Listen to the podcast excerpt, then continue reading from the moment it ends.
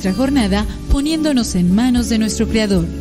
Pedimos su gracia para enfrentar como hijos suyos cada reto que la vida nos presente, acompañados de María, la dulce Madre que nos invita a proclamar las grandezas del Señor. Camina con nosotros en radiocepa.com, emisora católica de los misioneros servidores de la palabra.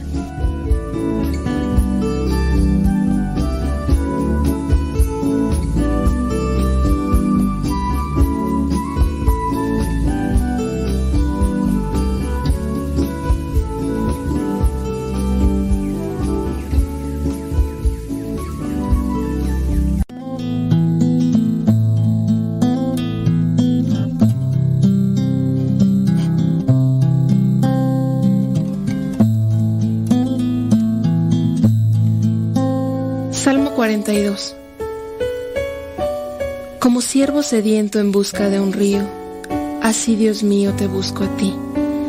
Tengo sed de Dios, el Dios de la vida. ¿Cuándo volveré a presentarme ante Dios? Día y noche mis lágrimas son mi alimento, mientras a todas horas me preguntan, ¿dónde está tu Dios? Cuando pienso en estas cosas, doy rienda suelta a mi dolor Recuerdo cuando yo iba con la gente, conduciéndola al templo de Dios, entre gritos de alegría y gratitud. Qué gran fiesta entonces. ¿Por qué voy a desanimarme? ¿Por qué voy a estar preocupado? Mi esperanza he puesto en Dios, a quien todavía seguiré alabando. Él es mi Dios y Salvador. Me siento muy desanimado, por eso pienso tanto en ti. Desde la región del río Jordán, desde los montes Hermón y Mizar. Se escuchan en los precipicios el eco atronador de tus cascadas. Los torrentes de agua que tú mandas han pasado sobre mí.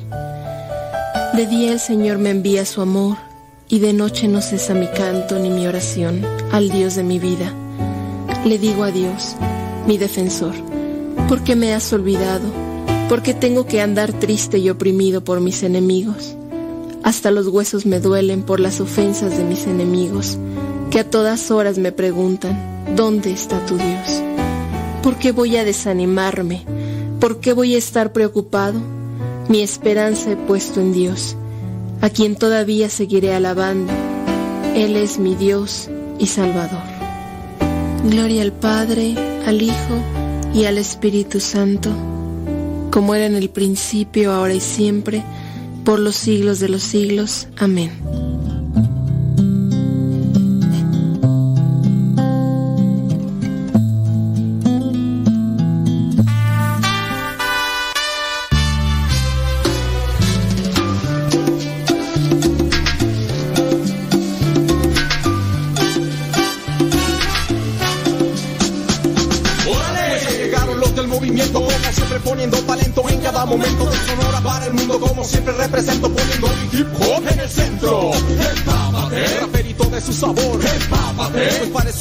Buen son. Empápate, Cristo trae la sensación. Orgulloso el sabor que traemos desde el Oxford. Entro directo como aguja hipodérmica. El MR con la lírica más férmica. Sonora explota con el flow que desemboca guerra cero, paz y sabor lo que sale de mi boca. Y a cada rato caminando por el barrio, doy cuenta de la cultura que se vive a diario. Las calles invaden por gente en las mañanas. Corren y sienten el viento golpea sus caras. Y caminando me doy cuenta que hay artistas. Paredes el graffiti está a la vista. Y en las canchas los breakers abriendo pista. Y en sus casas los DJs haciendo pista. El cafecito en las mañanas sabrosito. En busca de jale me entrego a Diosito. El cafecito en las mañanas sabrosito. En busca de jale me entrego a Diosito.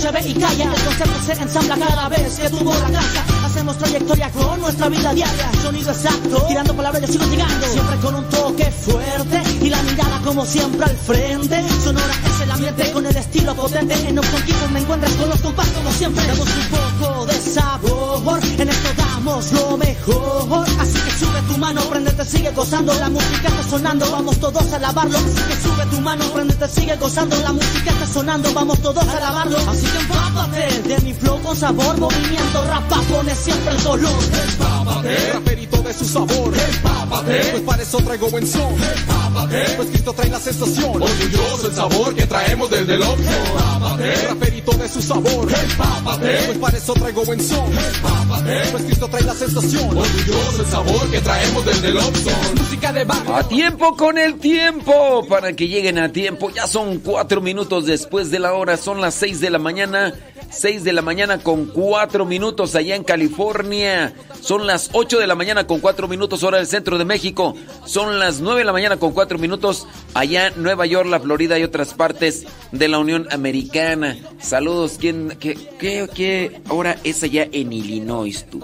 Tan, tarán, tarararara. Déjame meterme aquí así. Este...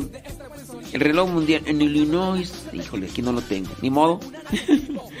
Nomás tengo de Nueva York, de Phoenix, de Los Ángeles, de Houston, de Ciudad de México. Bueno, pues allá en Illinois, ahí está el Beto Díaz, dice ahí en Oakland, Illinois. Está pasando a dejar a su chamaco a la escuela. Que por cierto, este, pues allí en esa escuela de St. Gerald Church, este, todavía no quitan el nacimiento.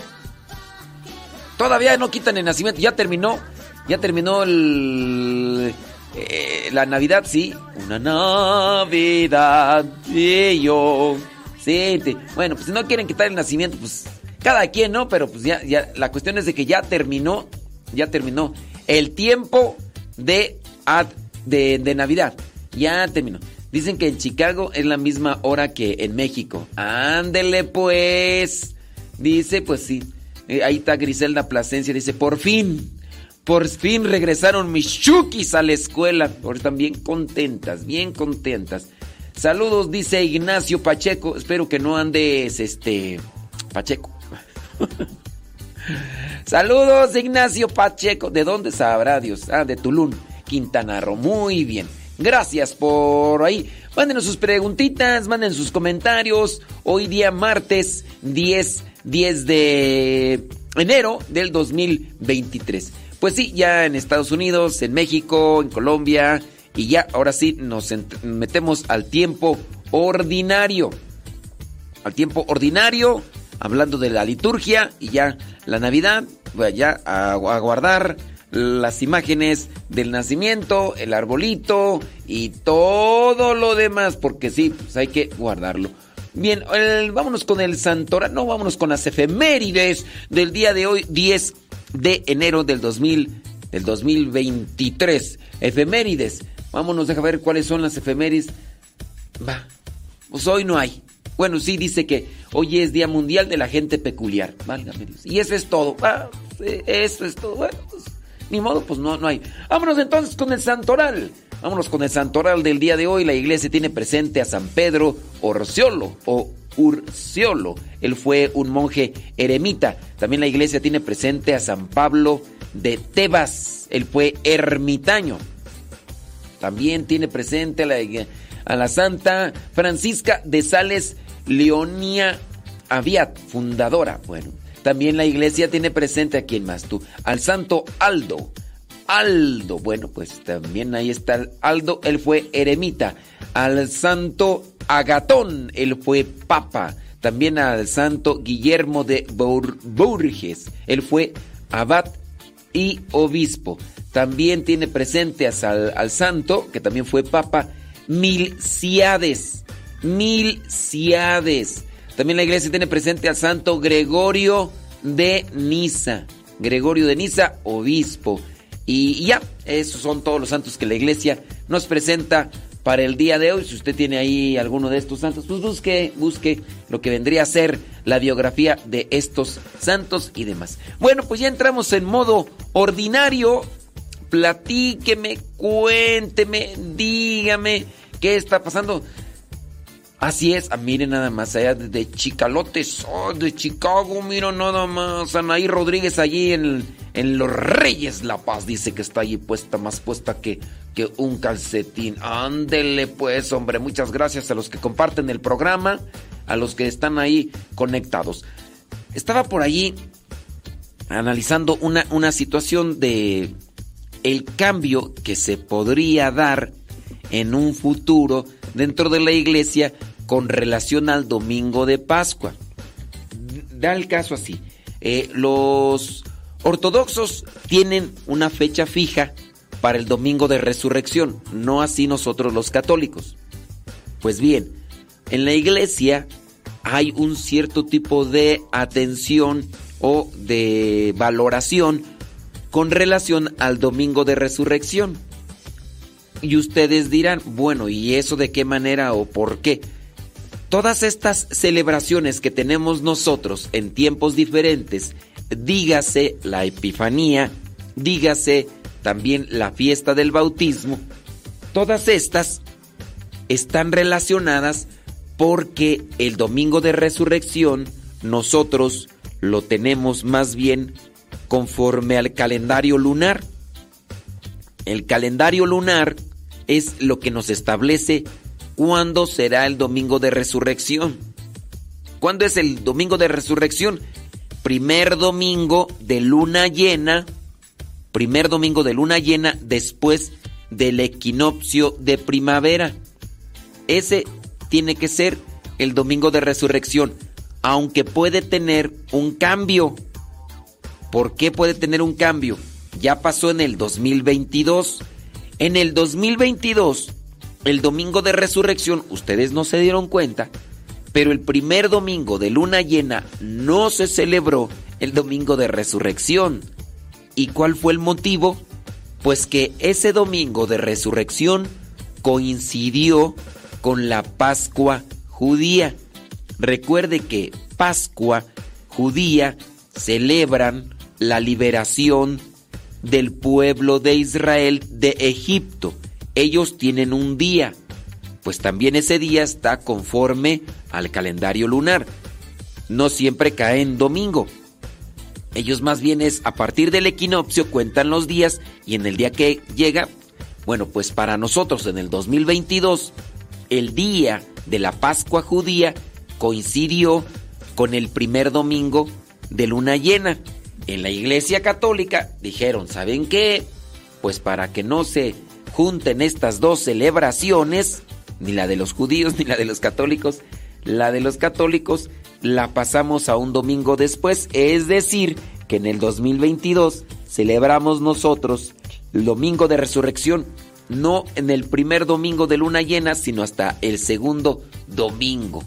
Y a lo mejor ustedes ni se habían dado cuenta de eso, pero pareciera ser que hay pláticas, por ahí algún tipo de pláticas, porque los ortodoxos tienen un día fijo, tienen un día fijo para la Pascua. Ellos siempre van a celebrar así como nosotros celebramos Navidad. Ellos celebrarían el domingo de resurrección. Ellos celebran el domingo de resurrección en un día específico, ya fijo. Y eso no hace que se cambien. Porque en nosotros, por tener esto más bien al margen del calendario lunar, pues por eso tenemos que Cuaresma, que la Pascua, en días muy diferentes a los de un año. Así que ahí está. ¿Cómo la ve usted? ¿Qué le parecería esto de que ya tuviéramos más bien un día de el domingo de la resurrección, un día fijo? ¿Le parece? ¿No le parece? Comente, platique, haga sus preguntas y ahorita vamos a tratar de responder.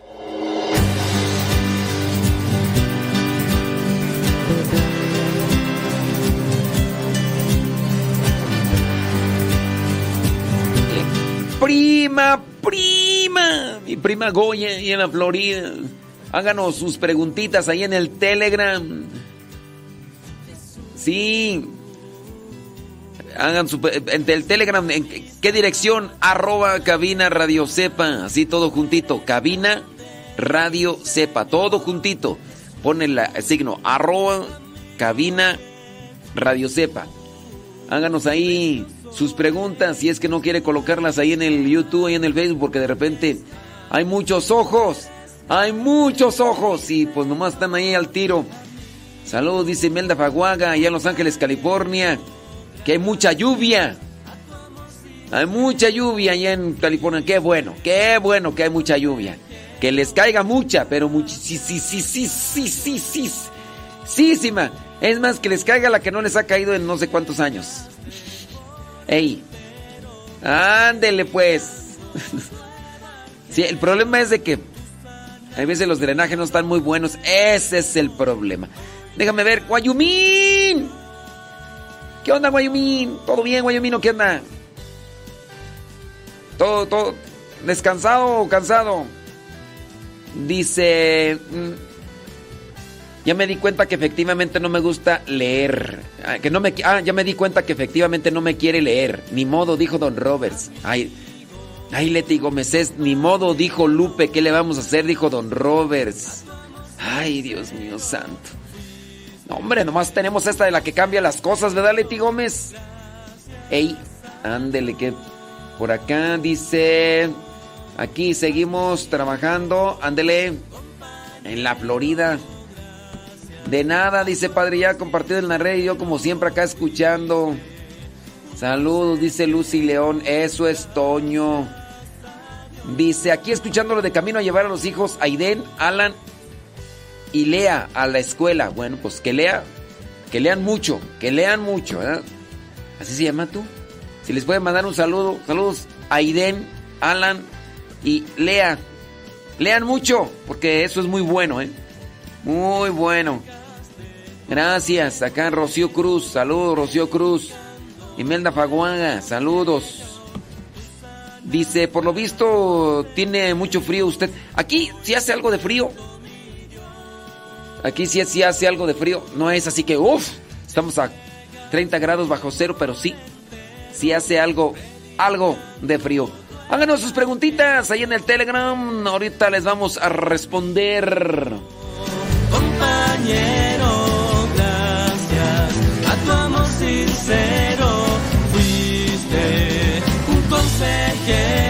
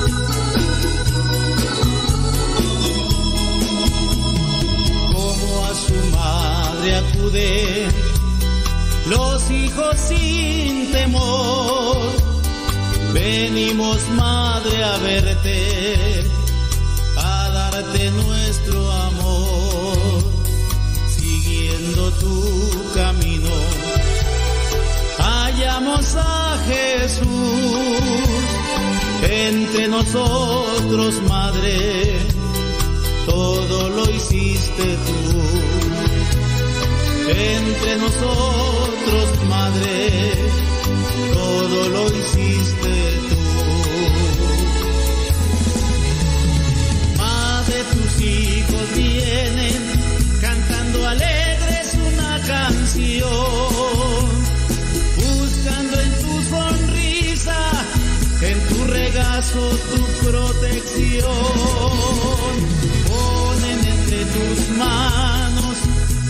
Ardiente su corazón. Te dicen que te aman, que siempre...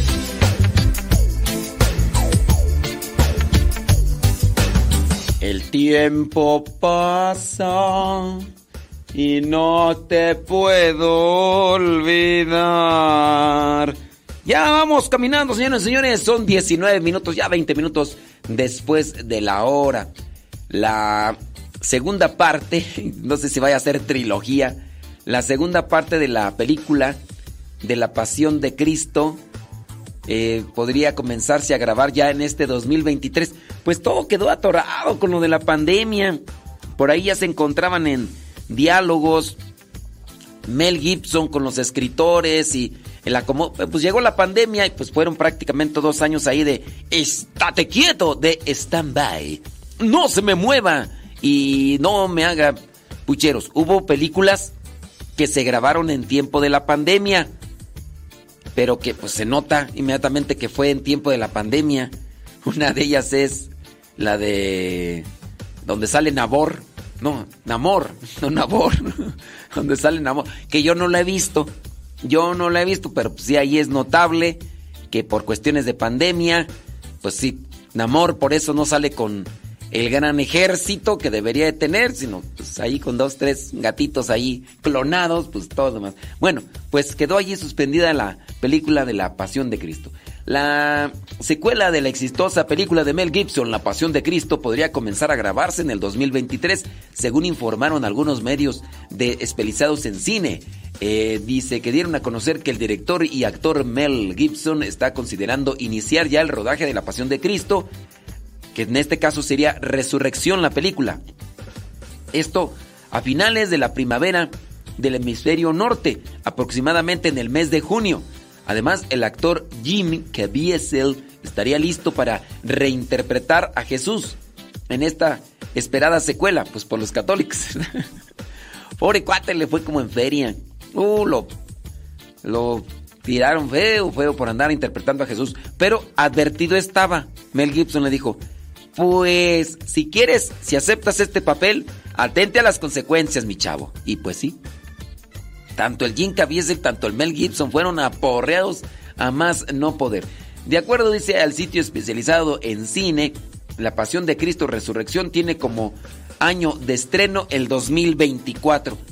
¿Usted podría suponer qué en qué fecha se estrenaría la película de la Pasión de Cristo si se comienza a grabar en junio? Pues tendría que presentarse en la Pascua, pues ni modo que, ni modo que en la Navidad que vayan a presentarla. No, pues no, ¿verdad?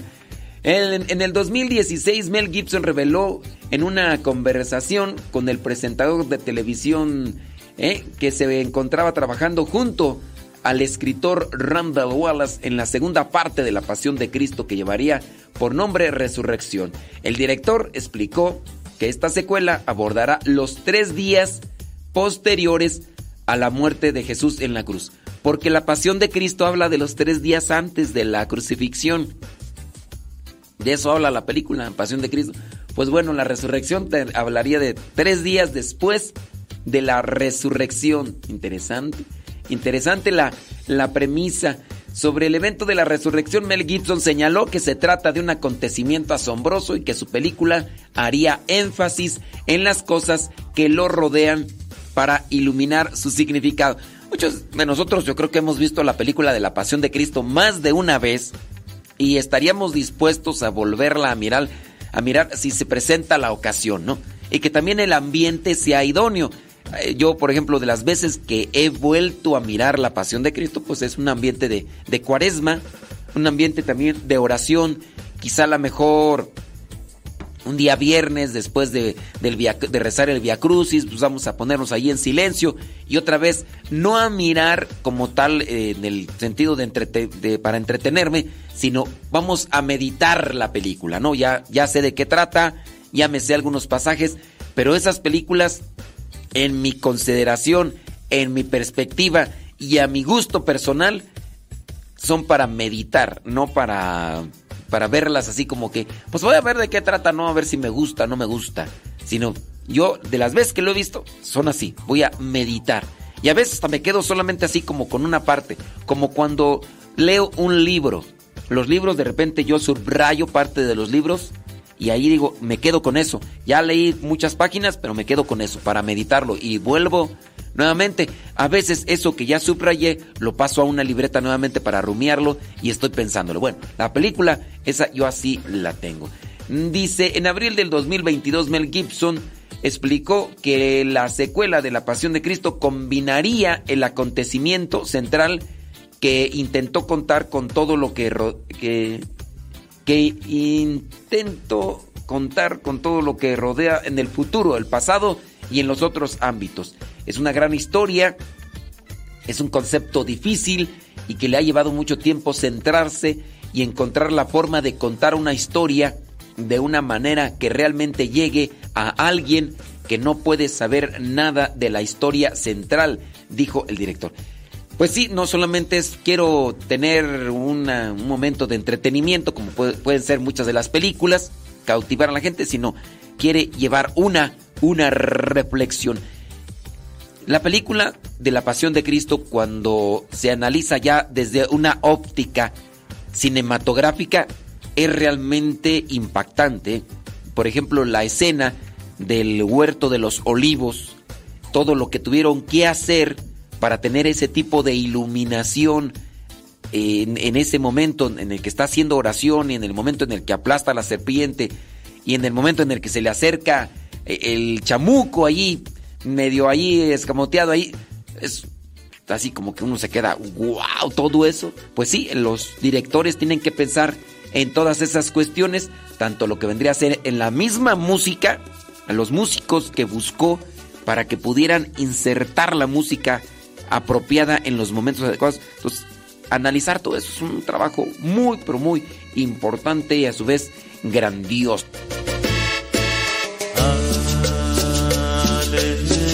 Aleluya. Aleluya. 26 minutos después de la hora. 26 minutos después de la hora. Estaba por ahí mirando a ver si llegaban preguntas al Telegram. Pues no, no han llegado. No, pues es que no. No hay preguntas. Sí. Allá en Quito, Ecuador, dicen que hay mucha lluvia. Bueno, pues lluvia. Tú que lo ves. Carla Manzano, saludos. ¿Cómo te va? ¿Cómo está tú? ¿Todo bien? Alejandra Ayala. Ah, gracias. ¿Qué más dice aquí? Bli, Ándele pues. Échele ganas, Alejandra Ayala. Blanca. Estoy leyendo los mensajes en Telegram, ¿eh? Saludos de San Nicolás, Carlos y Blanca. ¿San Nicolás qué? De la Garza. San Nicolás Tolentino. San Nicolás, este. Romero. Don, Dondi. Dondi. No, no, no, dice. Pedro Castillo. Saludos a Doña Julia. Saludos a Doña Julia. Y ya, son todos los que se aparecieron ahí en el Telegram. Ni modo. Andan muy traba- trabajosos. Andan muy. Dicen que ahí en Chicago son. Es, que son, es la misma hora que aquí en México. Muy bien. Bueno, pues son todos los que se aparecieron ahí en el Telegram. Muchas gracias. Déjame ver por acá. Preguntitas. Bli, bli, bli. Eh, andele pues. Saludos. Saludos Marisela Ledesma. Eh, Saraí Mora. Magdalena López. Humberto de la Paz. Elia Vázquez. Eh, ¿Quién más? Lourdes y Juan Esqui- Esquivel. Evangelina Gutiérrez. eh, Rafael Oriz. eh, ¿Quién más? Odalis. Imel, Imelda Faguaga. Lenali. Allá en Perú. Lupe Cubas. Saludos. Gracias. Muchas, pero muchas gracias. Gracias. 8 con 28. Guayumín. ¿Qué onda, Guayumín?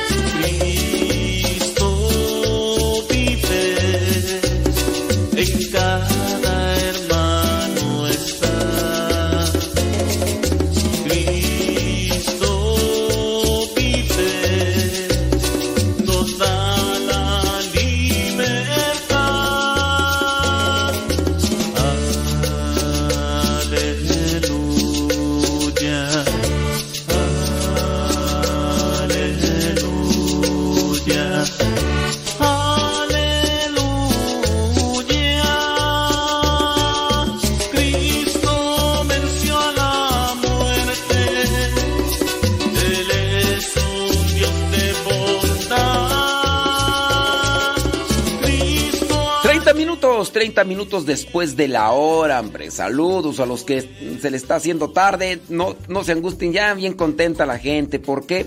Porque pues ya, ya regresaron. Dice, aquí vamos un ratito con mi hermana, dice, al, de, al dientista. Es el de, el, se dice dientista porque es el de los dientes, ¿no? Eh, ándele pues. Dice, reza esta oración para guardar los adornos de Navidad. Vale, ahora resulta que con una oración. Dice la oración, a ver, fíjense. Señor Jesús, después de adornar nuestros hogares con luces de colores y diversos objetos que nos recuerdan la alegría de tu nacimiento, ha llegado el momento de guardarlos. Y lo hacemos llenos de esperanza de que el próximo año al sacarlos de nuevo de sus cajas, vuelvan a llenar de paz y ternura el tiempo de Navidad. Mientras tanto, danos fuerza y valentía para vivir tu palabra y comunicar a todos que tú estás con nosotros siempre, sin importar el tiempo ni las circunstancias. Bueno, pues que una oración para guardar todos los adornos de Navidad. Ándele, pues ahí está. Oye, pues se retomó la procesión del Nazareno Negro allá en las Filipinas, donde reúne pues cientos de miles de personas. Y después de la pandemia, ya ves, eh, eh, en el caso de Filipinas restringió incluso hasta apenas hace poco que reabrieron nuevamente sus fronteras porque no podían entrar extranjeros, solamente los nacionales de ahí de los que de la na- nacionalidad de ahí de Filipinas. No podían entrar extranjeros y ahí teníamos a unos hermanos religiosos varados que no podían entrar a Filipinas para pues para llevar a cabo su misión, aun cuando tienen el permiso, aun cuando tienen pues ya todas las cosas esas que se solicitan para estar allá como religiosos haciendo apostolado en Filipinas y apenas hasta hace, hace poco. Más de 100.000 fieles se reunieron para venerar al Nazareno Negro en Filipinas luego de dos años en los que la tradicional procesión quedó suspendida a causa de la pandemia. Fue el domingo 8 de enero, dice 103.277 fieles católicos participaron en la procesión de, del Nazareno Negro que trasladó la venerada imagen desde la tribuna de Quirino hasta la parroquia de San Juan Bautista de Manila, también llamada Iglesia de Quiapo. Eh, ellos hacen esta procesión cargando la imagen en procesión eh, de un Cristo negro. Los Cristos negros, hay diferentes, diferentes Cristos negros, cada uno pues tiene su, su devoción en particular. Acá en la Ciudad de México, eh, principalmente en la, no, específicamente en la Catedral Metropolitana de la Ciudad de México, usted puede por ahí buscar el Señor del Veneno y también es un Cristo negro. Creo que también el Señor de Esquipulas, alguien si me pudiera ahí este orientar, pero creo que también el Señor de Esquipulas es un Cristo negro y en México, en Veracruz, en Michoacán, también se encuentran algunas devociones del Cristo Negro. Allá en Filipinas también está este Cristo Negro y el, el Nazareno Negro le llaman. El Nazareno Negro y hacen una procesión. En otros años se han hecho procesión, una procesión multitudinaria donde se juntan más de un millón. Yo donde tengo mis, mis, así mis asegúnes es porque en Filipinas también hay mucha superstición. Si bien se dice que es un pueblo o un país muy católico, después de México pareciera ser que es el, que sigue, o después de Brasil, ¿no? Dentro de lo que vendría a ser Brasil, pero también por la cantidad de gente. Pero también Filipinas se dice es muy católico, pero también muy lleno de superstición.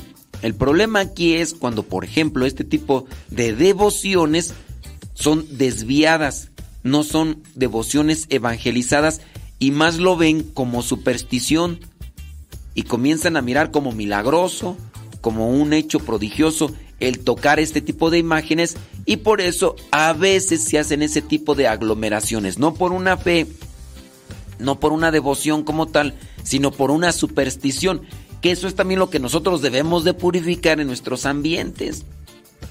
Dígase de caso, por ejemplo, el señor Manny Pacquiao. El señor Manny Pacquiao era, era católico. Era católico a una forma de conveniencia. Porque incluso hasta su misma señora madre, que sigue siendo ella católica, hasta donde yo por ahí le tengo más o menos seguida la pista, su señora madre, el señor Manny Pacquiao, este señor boxeador, se dice católica, pero católica con superstición. En algunas de las peleas del señor Manny Pacquiao se le miraba allí a la señora sacando cierto tipo de imágenes religiosas y haciendo cierto tipo de señales así que rayan en la superstición. El señor Manny Pacquiao deja de ser católico y se hace incluso, creo que ya es hasta pastor. Y pues bueno, esa es de las cosas, de los riesgos de no estar evangelizado, de no conocer la Sagrada Escritura. Y por eso cuando dicen, no, pues se juntaron tantas, tantos católicos, pues, pues se juntó mucha gente, se juntaron muchas personas. Pero así como que tú digas, uy, que, que hay que ponernos alegres porque están reunidos muchos, pues si son muchos, pero se juntan más bien por una cuestión de superstición. mm, ay, yo donde digo, hay que seguir trabajando en ese aspecto. Bueno, este año la procesión también llamada Traslación o Camino de la Fe se llevó a cabo desde la una de la mañana hasta las 4 de la mañana, hora local de de Filipinas. Estas dos horas y media contrastaron con las 22 horas que solían durar este evento, imagínense, dos horas y media duró esta vez y pues antes solía durar 22 horas. Dice, mm, congregando a millones de fieles católicos, hoy nada más algunos un centenar. Esta procesión es una de las celebraciones religiosas más importantes de Filipinas, el único país de mayoría católica en el continente asiático, sumando aproximadamente el 82% de, la de toda la población, más o menos a como podría más allí México, a como podría también eh, calificarse México, donde se dice que el 82%.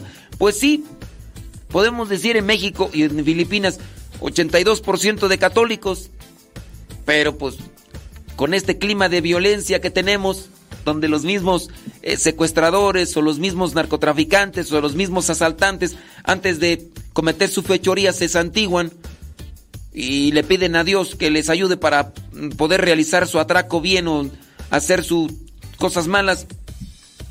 Pues, o sea, como que tú dices, 82% católicos, pero pues, ¿quién sabe cómo?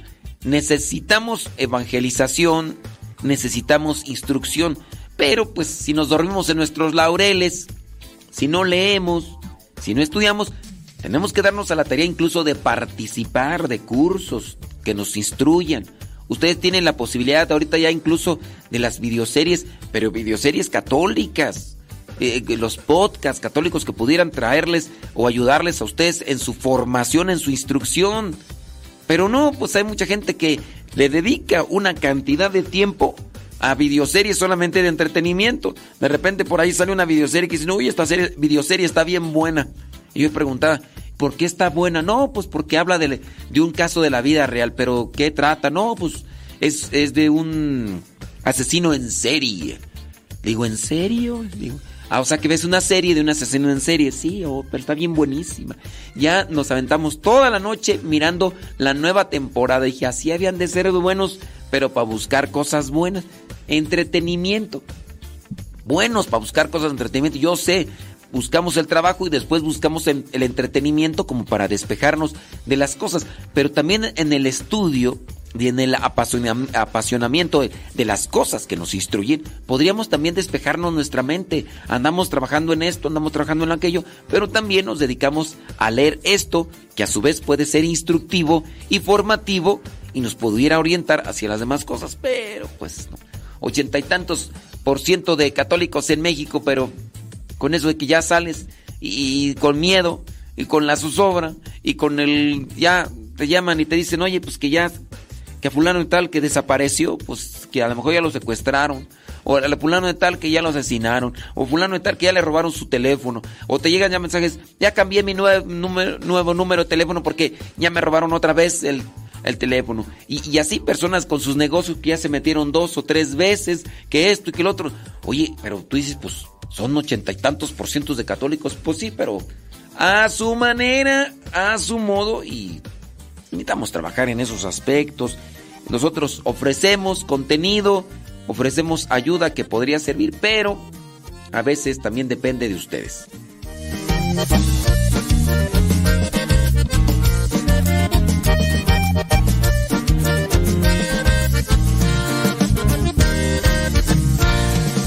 Mi corazón está dispuesto a mi Señor.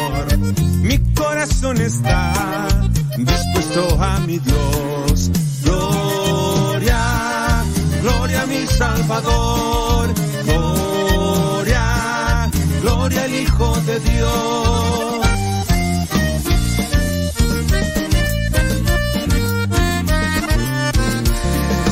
A ti yo cantaré salmos en tu honor. A ti te alabaré entre pueblo y nación. Gloria, gloria a mi Salvador. Gloria, gloria al Hijo de Dios.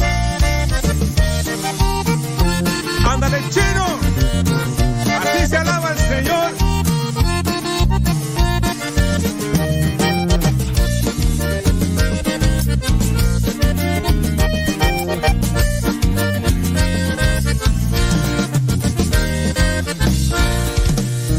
Gracia viviré de mi amado Jesús. La victoria obtendré en tu nombre, Señor. Gloria, gloria a mi Salvador. Gloria, gloria dispuesto a mi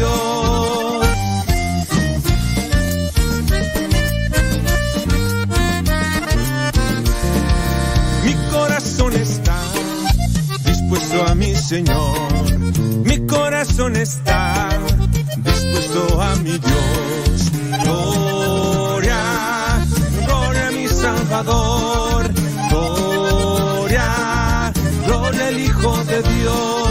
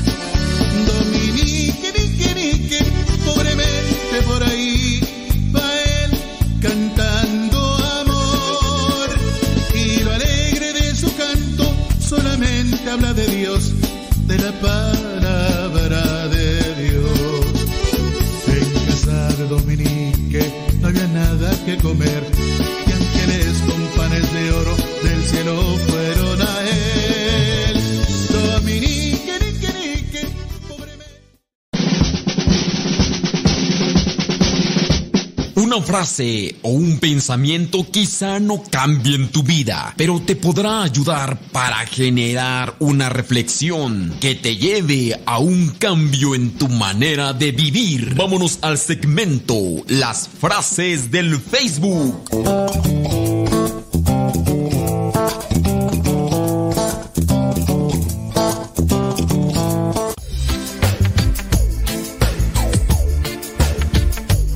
Y estos huracanados, 46 minutos después de la hora, 46 minutos después de la hora. Muchísimas gracias a cada uno de ustedes ahí que está en sintonía. Estaba por ahí mirando una noticia, fíjese que allá en la India, si fue en la India tú, ¿dónde? Ah, no, arrestan a musulmán, sí, en la India, arrestan a musulmán por profanar cementerio católico allá en la India. La policía de Bombay, en la India, arrestó el domingo a un musulmán acusado de profanar y destruir 18 cruces y lápidas de un cementerio católico adjunto a una parroquia en el barrio de Maín. De acuerdo a la cadena de noticias, el acusado es Dawood Ansari, un hombre de 22 años arrestado después de que el padre Bernard Lancy, párroco de la iglesia de San Miguel, presentara una denuncia policial. La policía rastreó a Ansari después de analizar las imágenes de las cámaras de seguridad. Luego lo llevaron ante un tribunal local y lo colocaron bajo custodia. Si lo declaran culpable, el acusado podría estar en prisión hasta por dos años. En el comunicado, dice el arquidiócesis de Bombay indicó que es lamentable y dolor- doloroso que las tumbas de los católicos hayan sido destrozadas en la iglesia. Los sentimientos de la comunidad están profundamente heridos, ya que este acto no solo implica la destrucción de objetos religiosos, sino también el irrespeto a lo que vendría a ser estos lugares donde son depositados los restos de las personas que han fallecido. La iglesia local aseguró que la policía está investigando el incidente y que tienen la esperanza de que el autor de este crimen atroz sea juzgado. Aquí viene otra cuestionante, pues muy bien, se le puede meter a la cárcel, pero sabemos muy bien que muchos islámicos, muchos que profesan el Islam, de repente se fanatizan tanto que llegan a este tipo de formas de actuar que son para ellos justificadas porque dentro de lo que ellos consideran es lo correcto y es lo que les pide supuestamente su religión.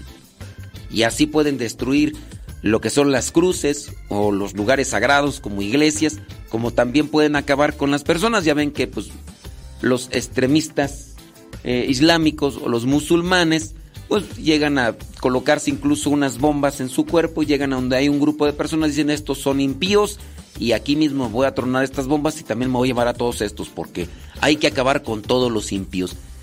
Distorsiones, formas en las cuales no se está llevando a bien una, una religión. Por eso, pues nosotros creo que tenemos que evangelizar. Y ese ratito hablábamos sobre la superstición que se puede dar en muchos casos dentro de nuestros ambientes católicos, pero también acá podemos ver que la superstición o en su caso la distorsión, la falta de evangelización o conocimiento bien de la religión, pues nos lleva a este tipo de actuares nada correctos. En fin, vámonos con las frases del Facebook. Dice esta. ¿Quieren saber el tamaño de una mentira? Fácil, fácil. Midan el largo de tiempo en la explicación por el ancho de la excusa. ¿Quieres saber el tamaño de una mentira? Sencillo. Midan el largo de la explicación por el ancho de la excusa. Otra frase. Un error que te hace humilde es mejor que un, lo, que un logro que te hace arrogante. Un error que te hace humilde es mejor que un logro que te hace arrogante. Y última frase. Si eres paciente en un momento de enojo, escaparás de 100 días de tristeza. Si eres paciente en un momento de enojo, escaparás de 100 días de tristeza. ¿Y sí? Ser paciente, ser tranquilo, no se manifiesta cuando no dices nada, cuando no cuando no hay problemas. Ser paciente se da a conocer cuando hay problemas, hay dificultades. Ahí es cuando se da a conocer si es paciente. Vientos huracanados, nos llega una pregunta. Pregúnteme. Quiero saber su opinión. Conozco una señora. Ah, no es cierto, esta ya la leí. Dice: Una pregunta. A mí me regalaron un rosario. Tiene unos bebés. Me dijeron que ese rosario no está aprobado. Miren. Pues como tal, los rosarios, estos que tienen una burbujita de plástico y que tienen adentro un bebé no nacido, dicen que es el, el rosario por los no nacidos. Yo la verdad no me he acercado mucho a esa devoción. Yo no sé qué cómo será la devoción esta de los rosarios por los no nacidos.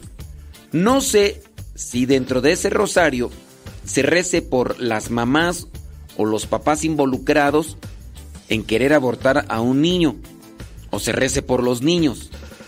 Si alguno de ustedes está invol- involucrado, vamos a preguntarle a Guayumín, a ver si Guayumín que está metido en esto de pro-life, Army.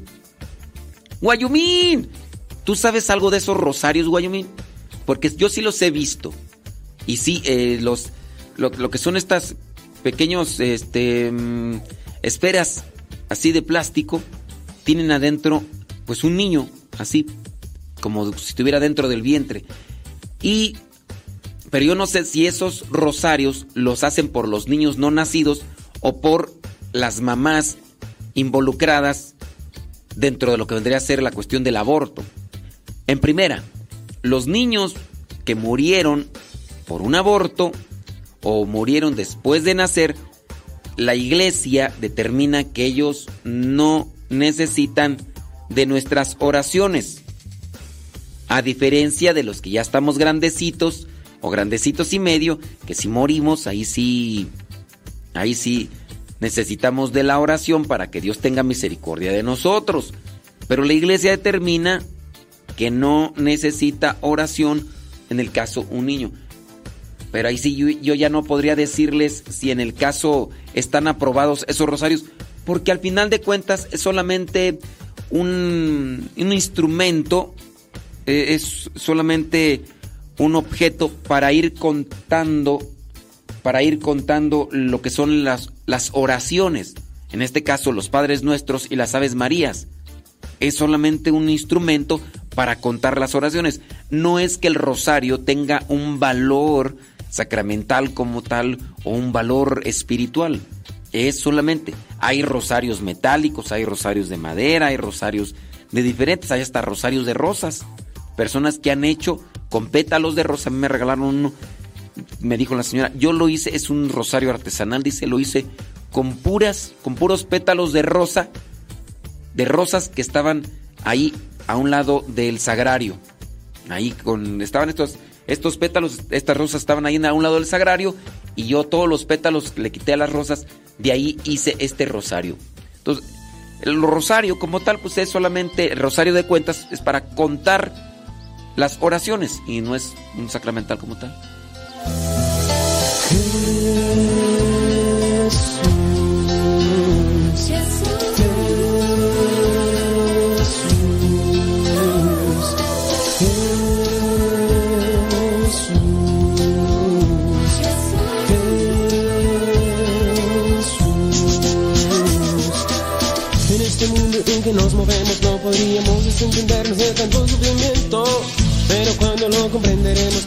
hace falta dinero ni una indecidida compasión. Uh,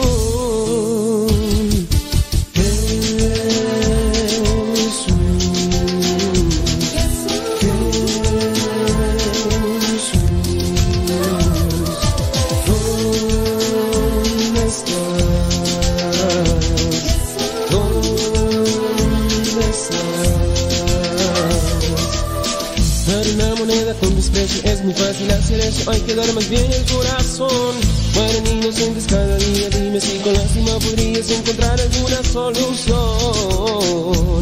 Uh,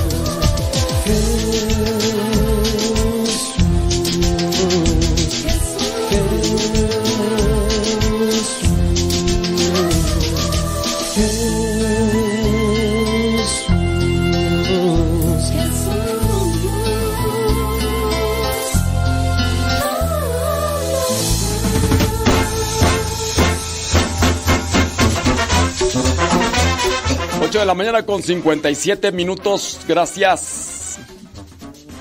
Mm. ¿Es válido que mientras uno anda trabajando o haciendo actividades se haga oración? Pues dependiendo. Imagínate que tú andas trabajando, pero la oración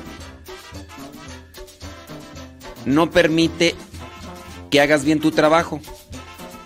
Pues no, no es correcto. Así como no es correcto andar metido en las redes sociales, ahí, aunque sean cosas positivas y buenas, pero no es correcto que cuando te toca trabajar, te desvíes a hacer cosas que no. Así igual, si estás trabajando y andas haciendo oración, pero por hacer la oración no cumples con tu trabajo, pues no. No, pues no. Pues podemos hacer oración siempre y cuando nos aproveche y no descuidemos lo que tenemos que hacer. Quieres ir, vas a ir caminando a comprar algo y puedes ir haciendo oración, hazla. Vas manejando, puedes ir haciendo oración, hazla. No es aquí cuestión de que si es válido o no es válido. Aquí la cosa es que te aproveche.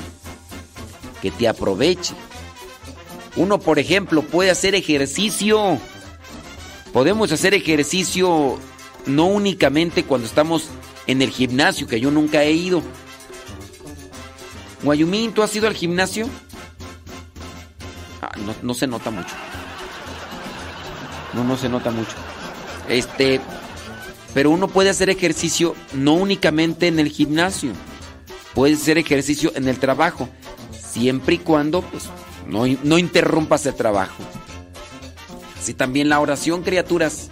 Así también la oración. Dice... El templo al que asisto a misa tiene una foto del alma sola. Alguien me dijo que no es correcto. No, no, no, eso no. Yo no sé eso, esa foto del alma sola. Válgame Dios. Pregúntale al párroco. Pregúntale a tu párroco de ahí de la parroquia. Oiga, padre, ¿y por qué está esa alma sola ahí o qué? A lo mejor ni sabe. Pregúntale al de ahí. ¿Ustedes han escuchado esa foto del alma sola? Sí.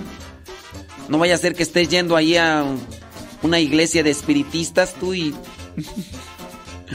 digo, digo, digo. Bueno, saludos. Bla, bla, bla, bla, bla, bla, bla. Ándele pues, gracias. Déjame ver si hay más preguntas por acá. Choco, choco, choco. Cintia, saludos a toda la familia desde Tangancícuaro, Michoacán. Ya casi saliendo a trabajar, dice. Ándele pues, Cintia, allá en Tangancícuaro.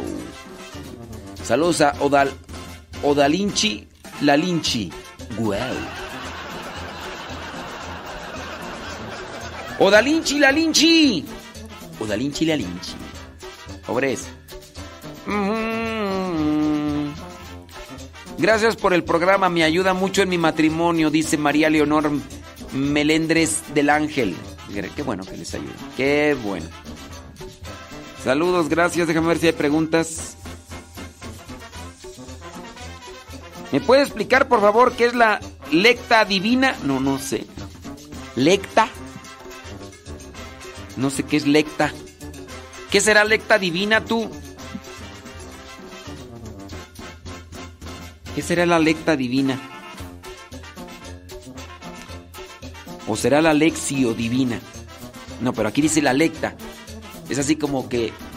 Es que no puedo pronunciar la R, por eso digo la lecta, en vez de decir la recta divina. Puede ser, no sé. La lección divina es otra cosa, ¿verdad? Dice, usted acaba de decir que el rosario no es un sacramental. ¿Eso es correcto? No, no, no. Yo nunca dije que el rosario no es un sacramental. Que no es un sacramento. O si dije sacramental, se me fueron las cabras. Pero en el caso de, del rosario es un sacramental, pero no el objeto en sí, sino la oración. La oración de... Acuérdense, el rosario no es el objeto. O bueno, si me dicen, ah, entonces ¿por qué le decimos rosario? Pues es una forma de referencia a aquello que utilizamos. Pero yo digo, vamos a rezar el rosario. Y este es el rosario de cuentas, pero tendría que darse esa identificación. El rosario, la, la oración es el sacramental, mas no como tal el objeto. Porque yo igual puedo utilizar el anillo que trae rayitas para contar el rosario. O puedo utilizar mis dedos. O puedo utilizar unos granos de maíz para contar. El rosario como sacramental, pero es la oración, no el objeto. De traer rosario de cuentas. Miren, con decirles que incluso hasta también le llaman, creo, rosario los budistas a su a su listón de cuentas. Entonces no es el objeto en sí, el objeto material, el sacramental, sino más bien la oración. ¿Ok? Eh,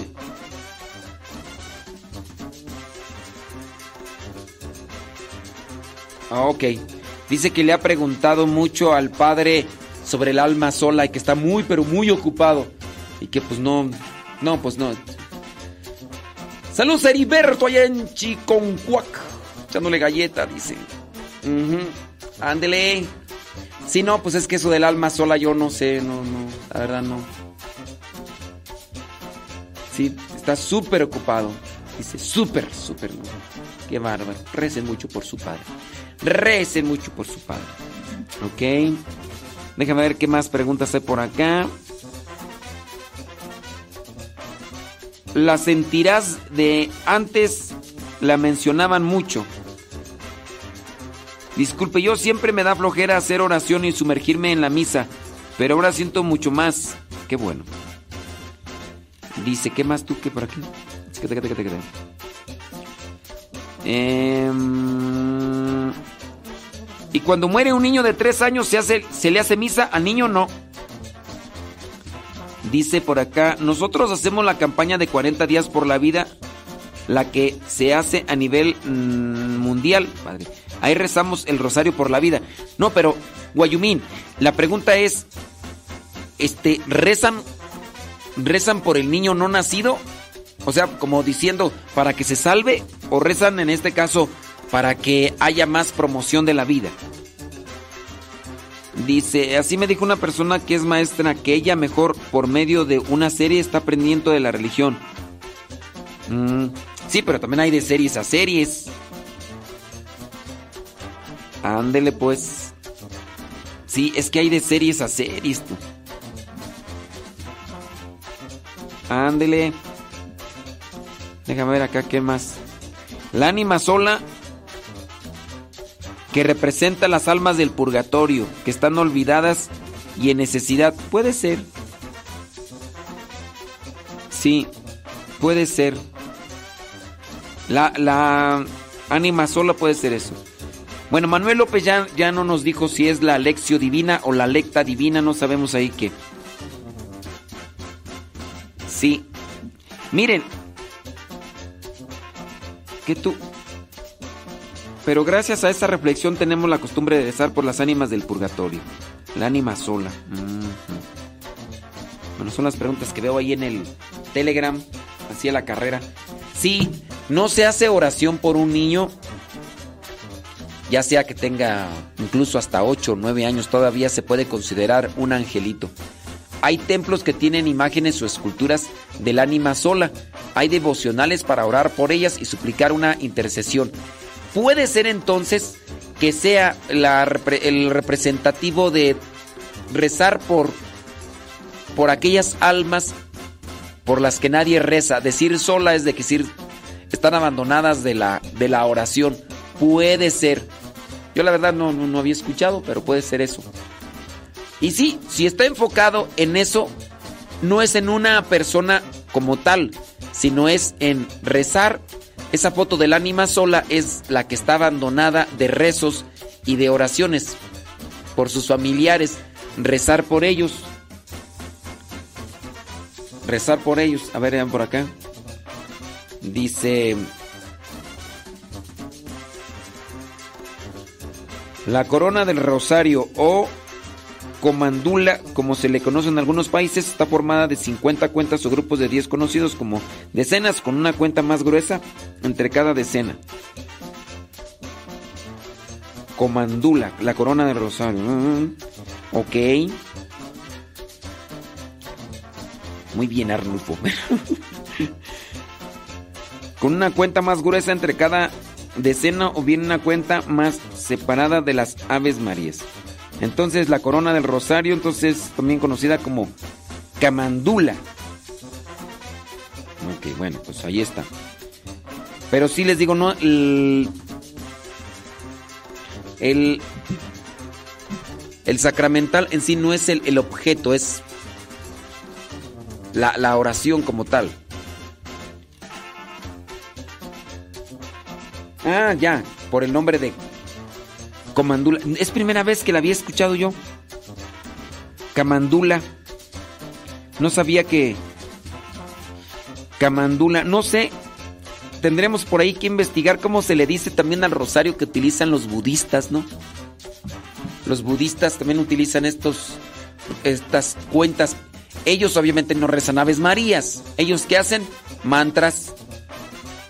Sí, no sé, a ver si por ahí investigamos cómo se le dice. Yo por ahí una vez leí, incluso ya está hice un podcast.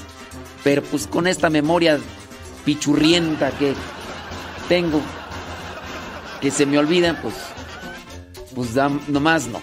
9 de la mañana con 9 minutos, 9 con 9. Saludos a Rulfo, escuchando ahí. Saludos a su señora esposa Jenny.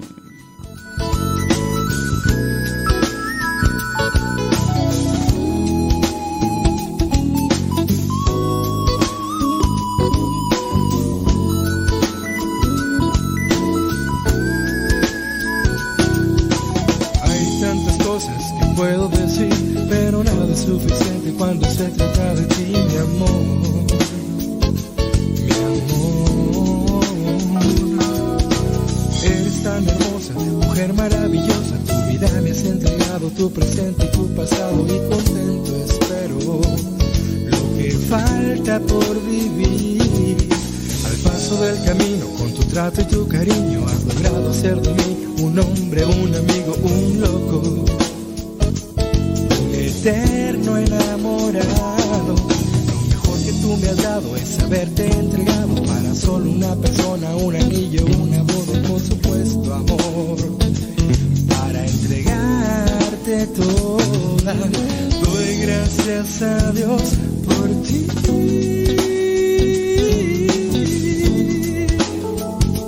por ponerte en mi camino. Doy gracias a Dios por ti.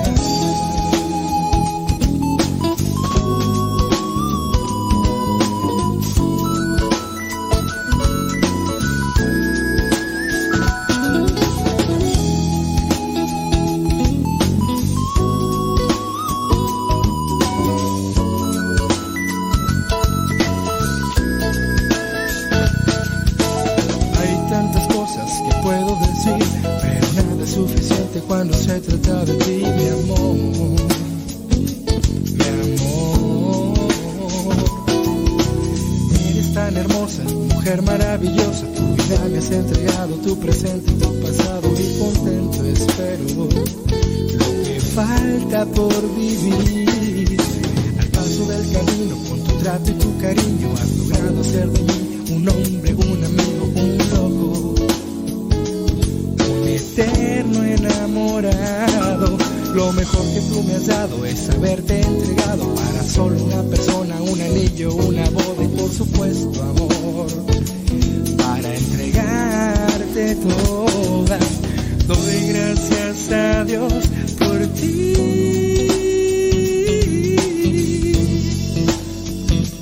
Por ponerte en mi camino, doy gracias a Dios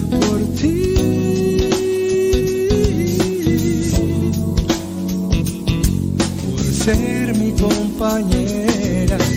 Doy gracias a Dios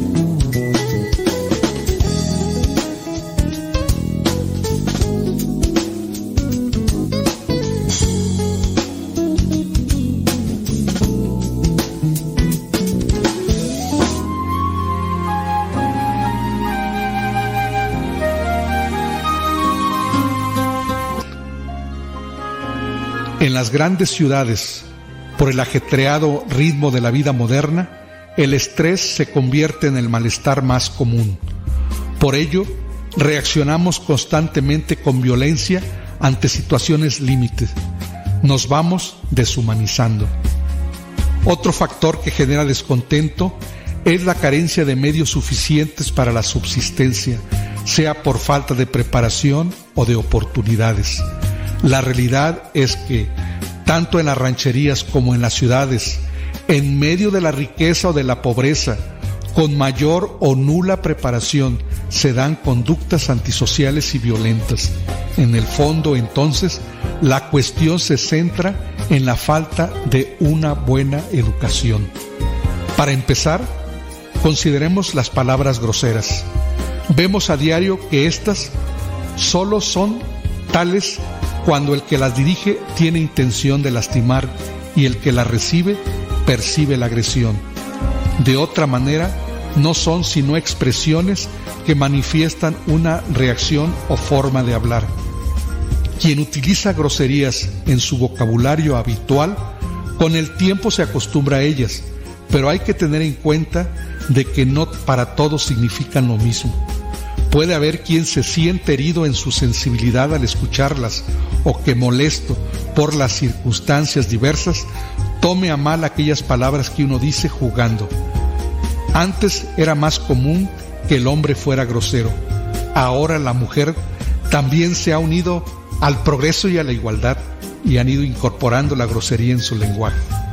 Resumiendo, aunque nosotros le damos su significado y su intención, no importa el lugar, no importa el momento, no importa si la ofensa es pequeña o grande, de tal manera que hasta donde nos sea posible evitemos la grosería, que puede ser irrespetuosa, ofensiva y una manifestación de la violencia.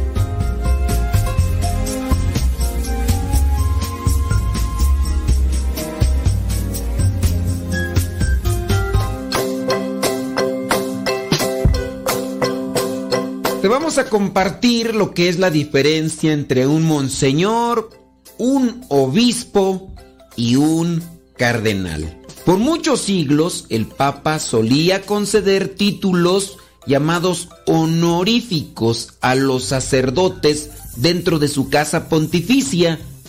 El título de monseñor se amplió con los años y luego también este título fue dado a sacerdotes que estaban fuera de Roma por recomendación de un obispo. En este caso, un obispo tenía aquellos sacerdotes que estaban entregados de manera fiel a un servicio muy especial y a ese también, por petición de este obispo, se le concedía el título de monseñor. Sin embargo, hace unos años fue eliminado por el Papa Francisco este título honorífico de monseñor para con aquellos sacerdotes. También en ocasiones se le dice monseñor a los obispos, pero en ese caso es diferente. Los sacerdotes que llevan el título de monseñor son sacerdotes y no necesariamente obispos. Al ser miembros de la casa pontificia, porque aunque no vivan ahí, el título honorífico los vincula. Estos monseñores visten con el color púrpura, una sotana con botones, también ribetes y fajín, y por lo general no tienen un solideo, que es el pequeño gorro que va sobre la cabeza, que esto sí lo tienen los obispos. Tampoco traen lo que es una cruz pectoral. Si te has fijado, los obispos regularmente traen una cruz bastante pronunciada y a esa se le llama cruz pectoral. Estos signos, tanto lo que es el solideo como la cruz pectoral, son signos distintivos de los obispos y cardenales. El color púrpura está conectado a la tradición en el imperio romano para vestir a los nuevos dignatarios con una toga púrpura. En aquella heráldica medieval el color simbolizaba la justicia, la majestad real y la soberanía. Por eso no te vayas a confundir si en algún momento encuentras a un sacerdote que le dicen monseñor. Son títulos honoríficos solamente. En el caso del obispo, la mayor parte de la historia de la iglesia, el verde, fue el color de los obispos. Este color se ve en el escudo de armas tradicional que elige cada obispo cuando es elegido. Si has puesto atención, cuando alguien es elegido como obispo, también diseñan un escudo que vendría a representar el tiempo de gobierno en el que estará al frente de la diócesis a la que se le encarga. Sin embargo, en el siglo XVI el color se cambió a rojo amaranto. Antes, pues, era utilizado el color verde, ahora el rojo amaranto.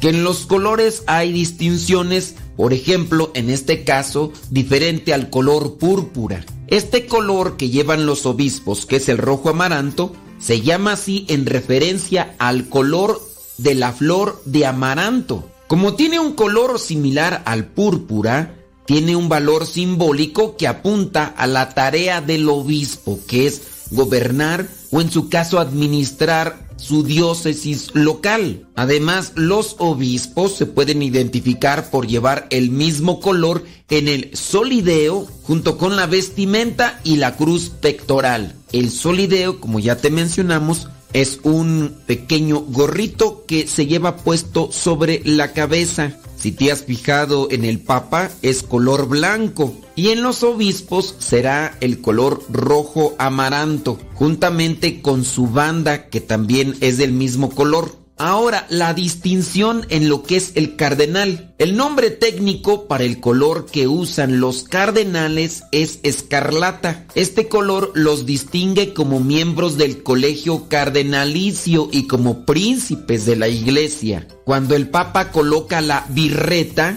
que es un sombrero con tres o cuatro esquinas que se usan como parte de la vestimenta litúrgica. En la parte superior de la birreta que utiliza el cardenal dice, esto es escarlata como un signo de la dignidad del cardenalato, lo que significa su disposición a actuar con valentía, incluso al derramamiento de su sangre, al aumento de la fe cristiana y la paz y la tranquilidad del pueblo de Dios, y la libertad y el crecimiento de la Santa Iglesia Romana. Históricamente, la tarea de elegir al sucesor de Pedro, el obispo de Roma, al vicario de Cristo, le correspondía a los curas de las principales parroquias de la ciudad eterna, es decir, Roma, lugar del martirio de Pedro.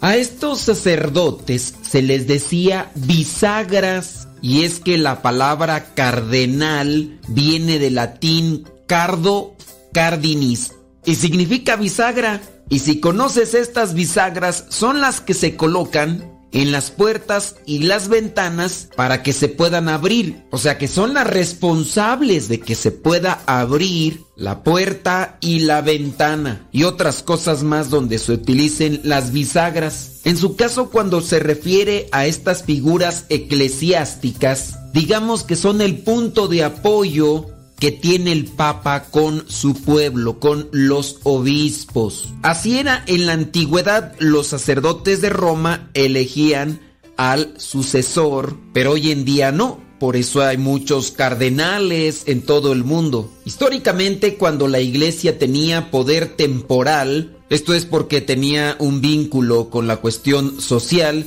se les conocía a los cardenales con el apelativo de príncipes de la iglesia. De hecho, después del título del Papa, el de mayor dignidad en la iglesia católica es el de cardenal. Los cardenales son conocidos también con el nombre de purpurados en referencia al color púrpura de la birreta que reciben del Papa en el consistorio. El consistorio es esta ceremonia donde el Papa llega a crear a estos cardenales. Los cardenales tienen acceso directo al Papa y pueden solicitar una reunión personal con él para hablar de aquellos asuntos que son en referencia a las iglesias que ellos atienden o representan. Los requisitos para ser elegidos cardenales son más o menos los mismos que se establecieron en el concilio de Trento, allá en el año 1563 tienen que ser personas que han recibido la ordenación sacerdotal, se distinguen por su doctrina, piedad, prudencia en el desempeño de sus deberes. Los elegidos que todavía no son obispos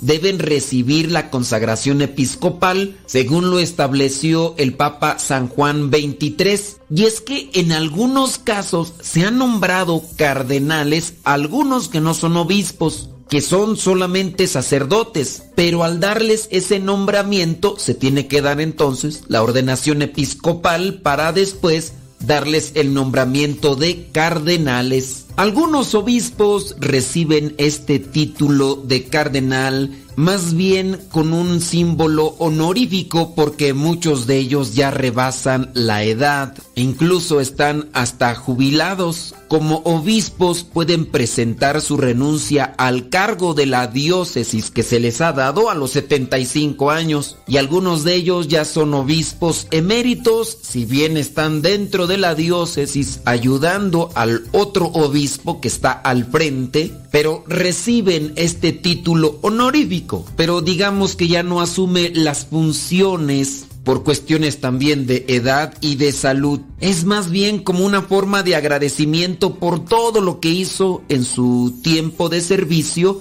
como obispo al frente de la diócesis o de la arquidiócesis que le habían encomendado. Pidamos al buen Dios que siempre ilumine y bendiga a todos nuestros obispos, cardenales y al Papa. Ellos al estar al frente de la iglesia necesitan siempre estar iluminados por el Espíritu Santo ya que son las cabezas de la iglesia local, pero también en algunos casos uno de estos obispos tendrá que ser la cabeza principal en este mundo de la iglesia que Cristo fundó.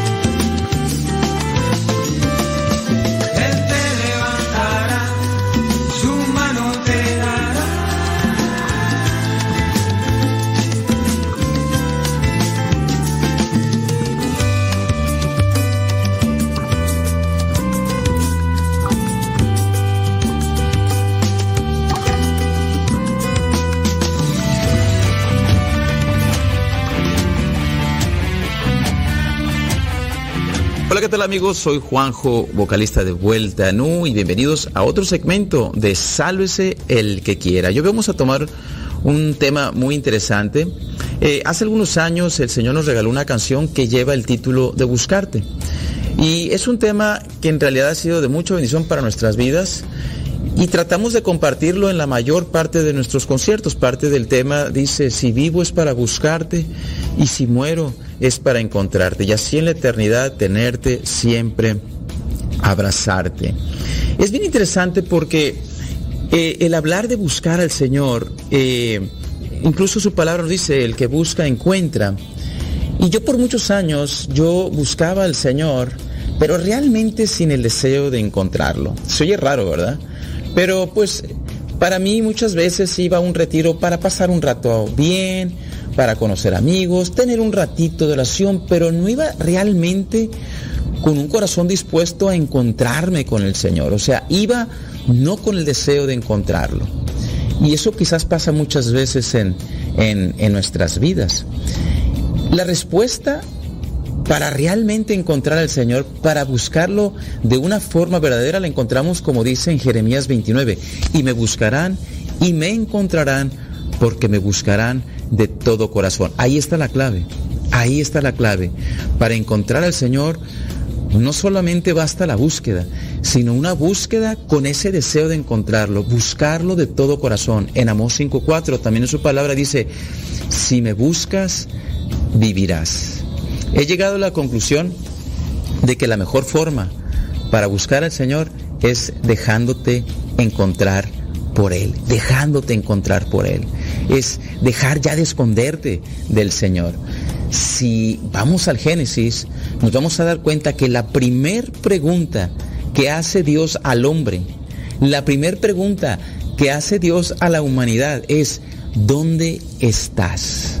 ¿Dónde estás? En otras palabras, no te escondas de mí. No te escondas de mí. ¿Dónde estás? Entonces, este es un tema en el cual yo aprovecho esta oportunidad para invitarte a que en este día realmente busquemos al Señor, pero con el deseo de encontrarlo, en que este día realmente nos dejemos encontrar por Él. Recuerda, si vivimos es para buscarlo y si morimos será para encontrarnos con Él. Pues te mando un fuerte abrazo, que el Señor te bendiga abundantemente y María te acompañe siempre. Yo soy Juanjo de Vuelta Nu y nos vemos muy pronto. Bendiciones. Está claro que la Biblia utiliza un lenguaje a veces figurado palabras distintas para el mismo significado. La palabra Dios es la más repetida lógicamente, puesto que todo se refiere a Él. Sin embargo, Dios tiene distintas palabras en la Biblia, como por ejemplo Mesías, Creador, Salvador, Señor, Cristo, Jesús, Todopoderoso, Espíritu Santo, Ser Supremo, Redentor, Hijo del Hombre, Hijo unigénito y muchas. Por lo tanto, poder medir las veces que aparece Dios, hay que llegar a una aproximación. Y se puede decir que Dios, en sus distintas acepciones, aparece en la Biblia más de 12 mil veces. En concreto, así lo que es la palabra Dios aparece 4717 veces. Lo mismo podríamos decir de otras palabras, pues no solo hay que considerar la palabra en sí, sino sus distintas formas y usos. Así ocurre con la palabra diablo. Cuando la Biblia se refiere al diablo lo cita también como demonio, Belcebú, Lucifer, Satán, Satanás, Anticristo, Leviatán, Luzbel, ángel caído, entre otras más. Algunos han dicho que el diablo no existe o que no existe el infierno. Y esto lo han dicho también algunos que se dicen cristianos. Dicen también que la Biblia no habla de ello. Eso solo lo pueden decir aquellos que no la han leído, porque en los textos sagrados es citado el diablo en unas 120 veces, de las cuales 82 son como diablo o demonio. Y lo mismo comentan del infierno. Pero la pregunta es, ¿por qué la Biblia menciona 54 veces el infierno? También se dice de los ángeles. ¿Puede negarse la existencia de los ángeles en la Biblia?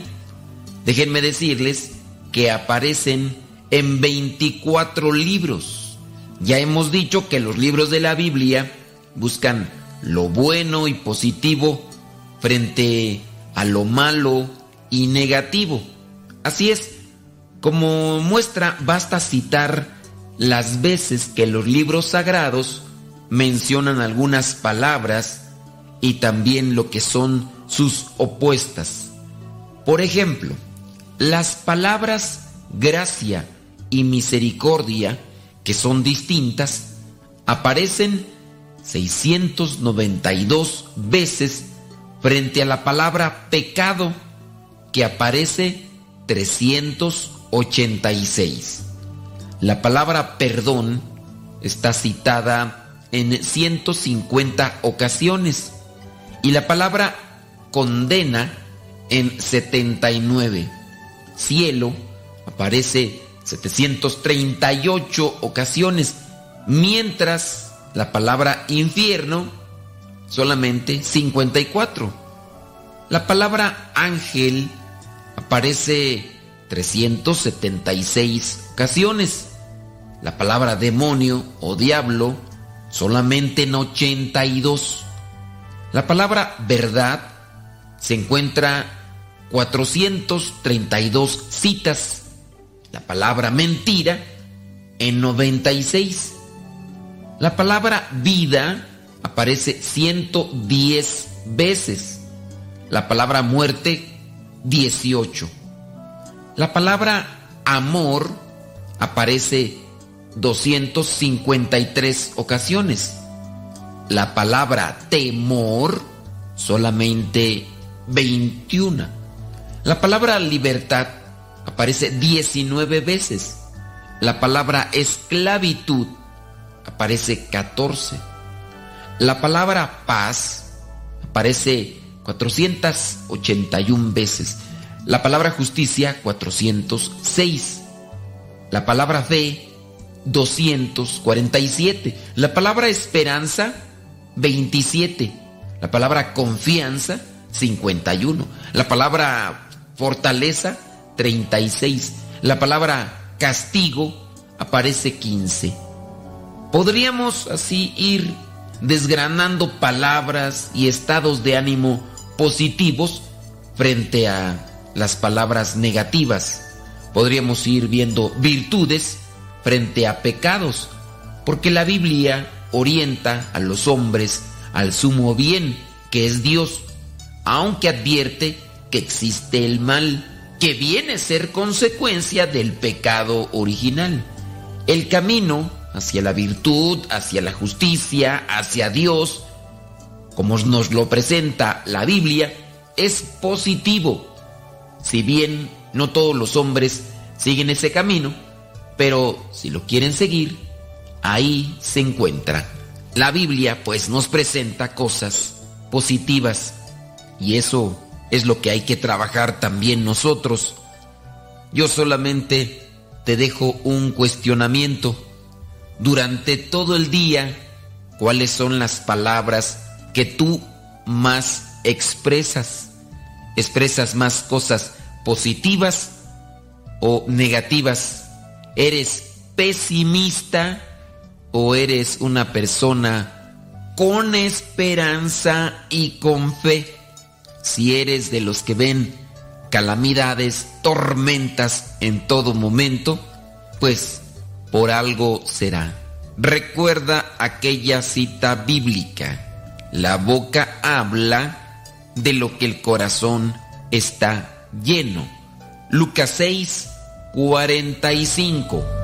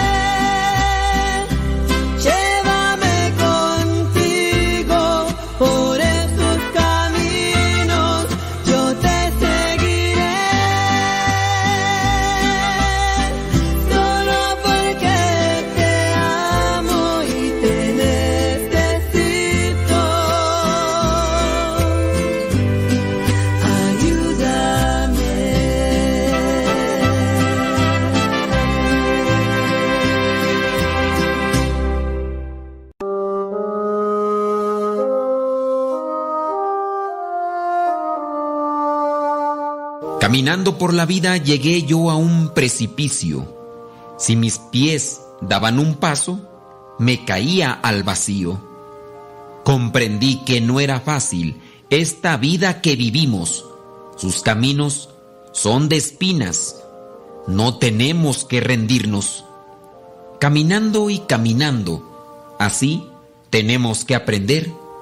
Si una luz se nos apaga, siempre hay otra que encender. Si caminas con cautela, nunca tú tropezarás. Pide a Dios por cada paso, en esta vida quedarás.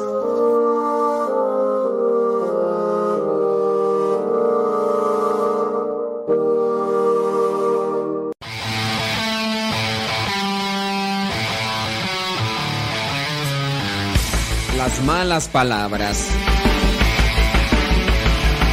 Son conocidas como malas palabras, groserías, palabras altisonantes, leperadas, vulgaridades, insultos y en algunos lugares como carnes.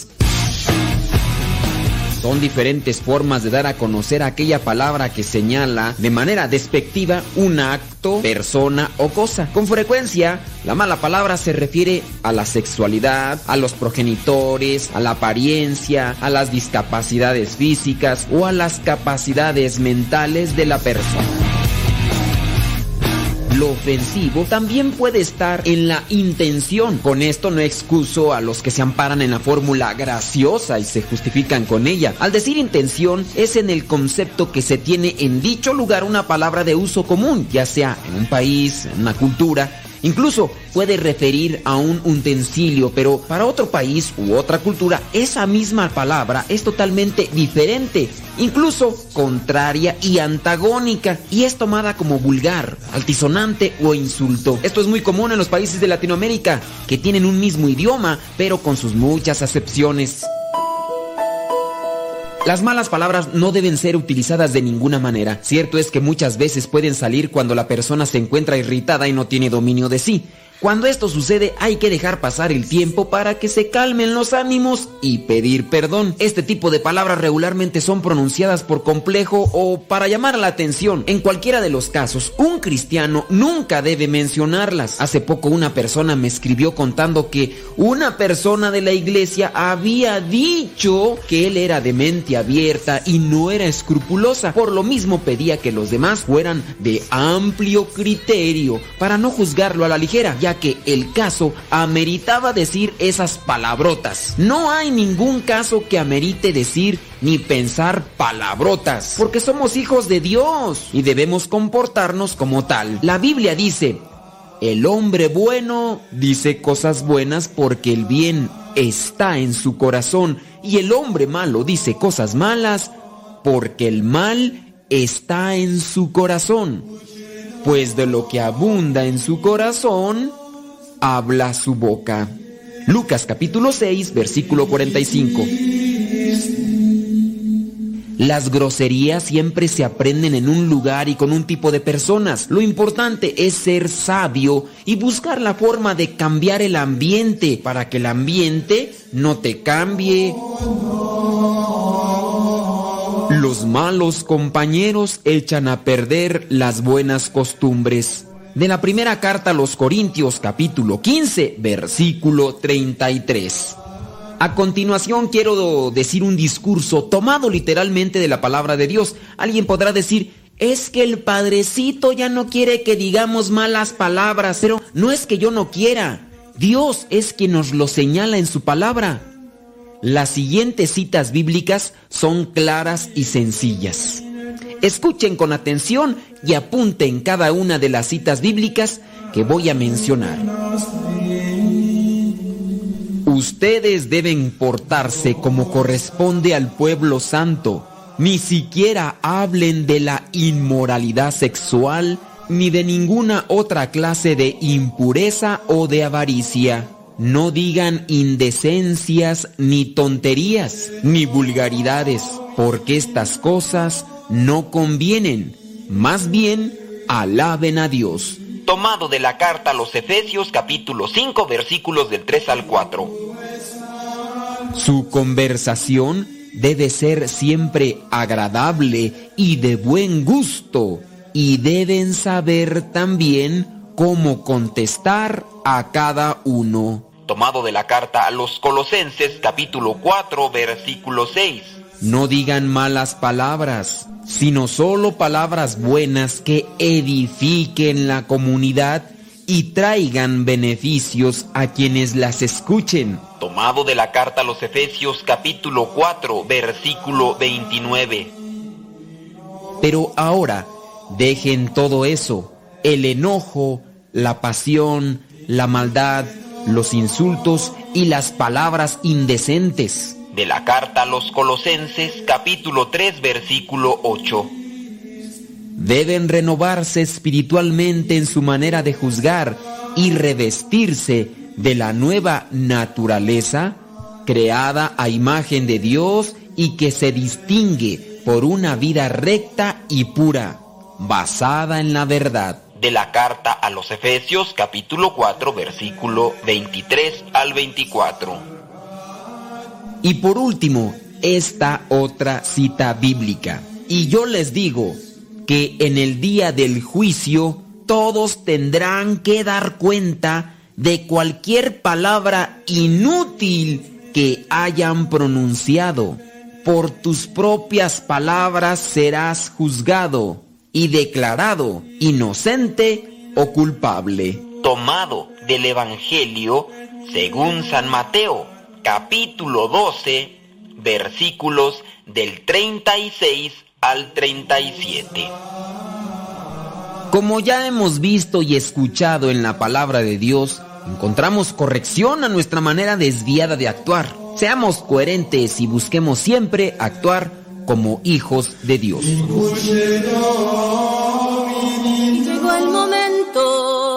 Que conocí a Cristo en un retiro.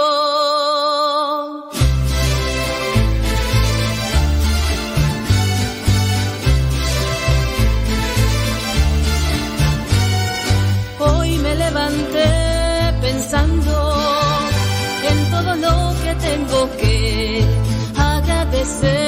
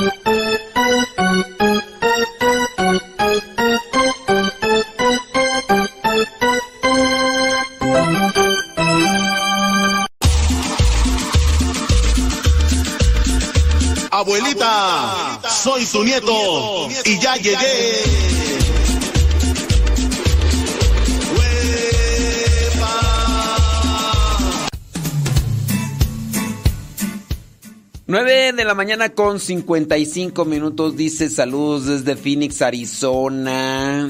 Aunque no nos dice quién, ¿verdad? Porque pues el nombre, pues Defner Fernández. De Fernández. De Fernández. Mauro dice una pregunta, ¿es cierto que el calendario gregoriano que estamos usando se confundieron cinco años? Pues no tanto así. Ahorita a ver si damos una, una respuesta. Por ahí hay un desfase de, de, algunos años. ¿Qué es lo que escuché de mi párroco? Bueno, ahorita vamos a tratar de, de responder. Espérenme, cheque. Déjeme ver acá nomás, así. Ahorita voy a checar acá. Mm, sí, por ahí hay un desfase de, de unos años. ¿Cuántos años son? Creo que son 15 años. Creo que son 15 años más o menos. Pero a diferencia del calendario juliano. Y, y allí es que ahí entra una cuestión de fechas y de historia y demás. Y déjame ver a ver quién me. quién tiene esto de las fechas. Digo, pues eh, sin. Es solamente como una referencia. Hay una referencia ahí de.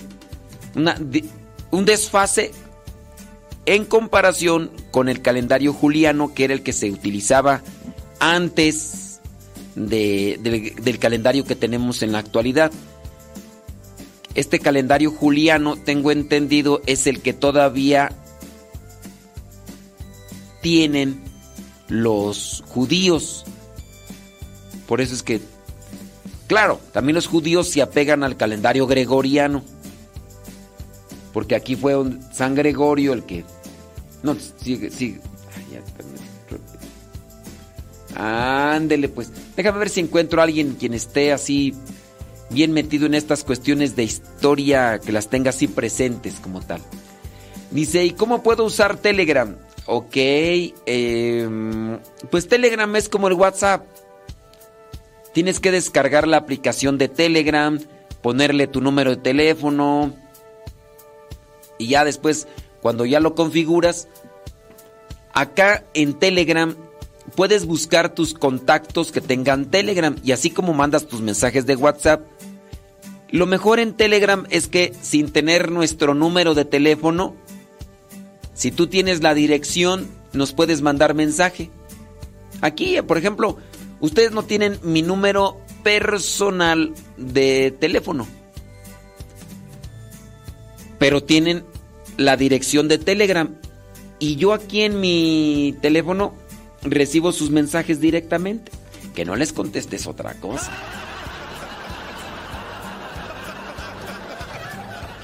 Porque sí, a veces, este, nomás me preguntan, dicen, hola, ¿cómo está? Y pues, si me pongo yo a contestar todos los hola, ¿cómo está? Pues mmm, me pasaría aquí mucho tiempo. Mira, por ejemplo, desde Uruguay me escribe aquí Yaneira Chacón. Bueno, pues no sé si nos estará escuchando. Yaneira Chacón desde Uruguay. Pues le mandamos un saludo. Gracias. Al Telegram me escribe Nicolasa Botello. Dice, el rosario acá en Estados Unidos. Dice, y en otros países se le dice camandula. Mira, la señora Gaby Ordaz ya me escribió también ahí al Telegram. Y ahí está. Entonces, este. Ahí, si me manda mensaje al Telegram, ahí está. Verónica Vega, eh, Juan Castillo. Ay, qué bueno. Uno se, uno se preocupa cuando no, no lo escuchan. Dice 108 cuentas usada por los budistas. El motivo es recitar mantras o el nombre de sus deidades. Se le llama también rosario budista, ¿ya ven? Es una palabra sánscrita, japa, murmurar, susurrar, mala guirnalda. Guirnalda que permite murmurar plegarias, ¿ya ven? También se le dice rosario budista. Es lo que nos dice acá Juan Castillo. Ándele pues, señora Gaby. Y así. Y entonces es muy sencillo, muy sencillo. Dice por acá. Ya que está hablando de rosarios de cuentas. Un día en una tienda encontró mi esposo un rosario que tenía 12 cuentas. Cada misterio. ¿Esto está bien? ¿O son los rosarios que utilizan los que rezan al maligno? Es lo que pensé de inmediato. Pues miren, este, no sé, no sé esos de 12. Es que hay algunos que también rezan así, en vez de 10, 12. Y a veces, pues, que es por los 12 apóstoles, que por 12 no sé qué y que no sé cuánto. Entonces, ahí sí ya. No sé esto de los 12... 12... ¿Cómo, cómo llamarlos? No decirles bolitas, no. 12 cuentas. De las 12 cuentas. ¿Por qué son? Pues sí, no sé. Está medio complicado pues ahí tener la información así de, de eso. Si alguien de ustedes le diga, no, pues es que mira, 12 son los 12, los 12 apóstoles, los 12 nosotros acá los rezamos y todo. Ya, de esa manera también nos ayuda. Ándale, yo también pues estoy mirando ahí pues el Facebook y el YouTube. Leonor, ahí en Acuitlapilco. Mira, Lili Roscas apenas acaba de, de desenroscar de las cobijas. Sí. esa es vida y que no se acabe, ¿verdad, Lili Roscas? Ay, Señor Dios Jesucristo. Docenario dice. Yo, dice, a los que he escuchado decir camándula es a los centroamericanos. Allí en el Perú dicen que también se les dice camándula al, al rosario de cuentas. A ver si por ahí. Allá a ver si por allá nos está escuchando Odalinchis. Ajá.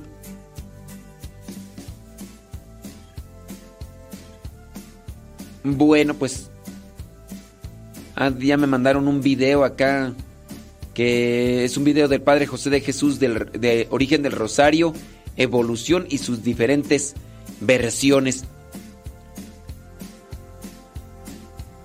Que ya está trabajando, dice. Por poquito y te creo, el Lili Roscas. Irá por poquito. Ay, no, hombre. Sí, por poquito. No, hombre. Sí. No, hombre. No, hombre, así ya. Yo hasta, estaba así a 30 segundos de creerte, Lili Roscas. La oscuridad del mar aparece, te tienes que cuidar.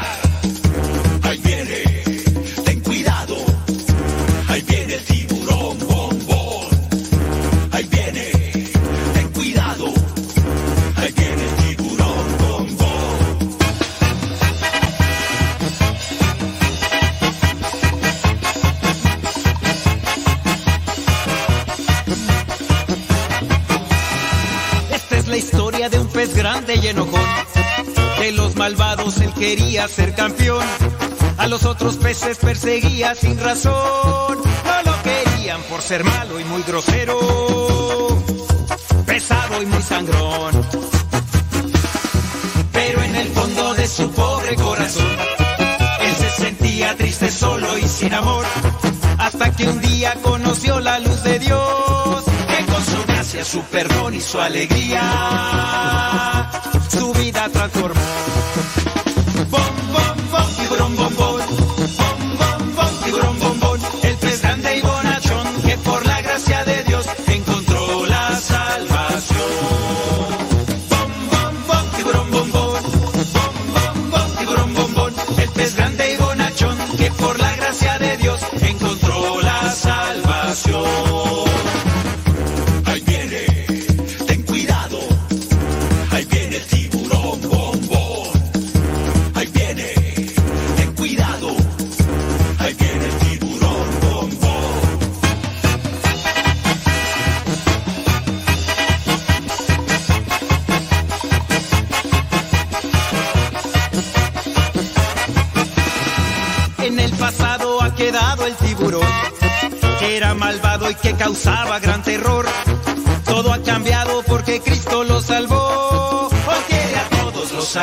los protege. Bombón es un campeón. Esa es la historia de un pez grande y bonachón, que fue atrapado por las redes del amor. A todos cuenta que Jesús lo perdonó. Ahora Bombón por todas partes va anunciando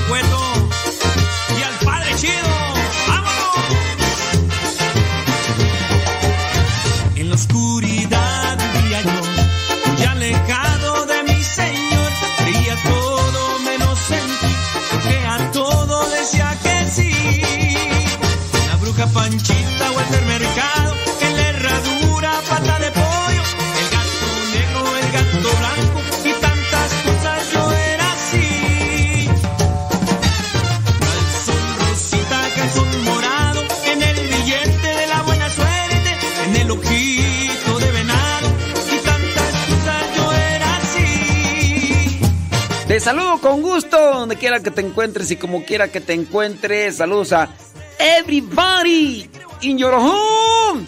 Saludos a los que pueden trabajar con, con pijama. Ey, hay gente, hay gente que, que está disque, disque trabajando, pero en pijama. ¡Viva México! Con pijama y con pantuflas de un pato con un oso. Eso. Rodeados de gatos. Eso. ¡Viva México! Ándele pues, hombre, pues. Felicidades, congratulations for you. Hagan sus preguntas, hagan sus comentarios y ahorita vamos a tratar de darles respuesta, escuchándonos. Dice por acá, dice que les gustan nuestros bellos consejos. Algo quieren, algo quieren. Están echando muchas flores ahí a los comentarios. Sí, saludos, Leonor. Ándele, Leonor. Judith, saludos, Judith. Oye, hay una pregunta con relación a esto de... Dice pues que el esposo, el esposo encontró eh, en una tienda encontró un rosario que tenía 12 cuentas cada misterio. O sea, 12 granitos y después una bolita separada y después otros 12. Dice, eh, pero que en vez de donde traía el crucifijo, dice que traía la Satán muerte. Y me preguntan que si eso es bueno o es correcto. Miren, ya desde que está involucrada la Satán muerte, ya, ya hablamos de que no es correcto. Y es que ustedes dirán, bueno, pero si trae la Satán muerte, ¿a poco rezan el rosario ellos? Pues sí, rezan el rosario. Rezan el rosario y se debe tener mucho cuidado ya que utilizando la superstición, el sincretismo, el sincretismo es agarrar cosas así de, de todo, de, así como en buffet. Yo quiero esto, esto y esto y esto y lo meto. Entonces, ya, ya desde que está involucrada la Satán muerte, pues obviamente no, no es correcto. Si ya está por ahí, ya no es correcto. Entonces, eh, hay que descartar esto. Ahora, dice acá que el esposo lo encontró en una tienda, pero yo no sé si lo encontró en el sentido de, de que estaba ahí tirado o es que lo vendían, ¿verdad? Porque también pues hay que mirar, hay, habrá cierto tipo de tiendas esotéricas donde se dedican a vender todas estas cuestiones, que, amuletos, que supersticiones de todo tipo. Y ya si tienen por ahí a la Satán muerte, todo lo que le involucre a la Satán muerte, ya, desde ahí. Ahora, por acá, por acá también me comentan que el rosario de la preciosa sangre de Cristo, que también tiene 12 cuentas. Es lo que me cuentan y me dicen por acá. Dice, a ver, dice, por lo regular, dice Judith, un rosario con las cuentas rojas que tú, ya, ya se me perdió aquí el asunto. Algunos dicen que no es correcto hacer un rosario, pero Ay, ya se me verde. Pero usted mi, sáqueme de mi ignorancia. No, pues ya me dejaste peor, porque me dejaste ahí como que por lo regular es un rosario. A ver, déjame ver dónde está.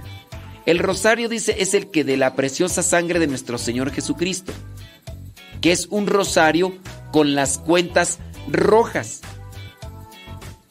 Algunos dicen que no es correcto hacer ese rosario.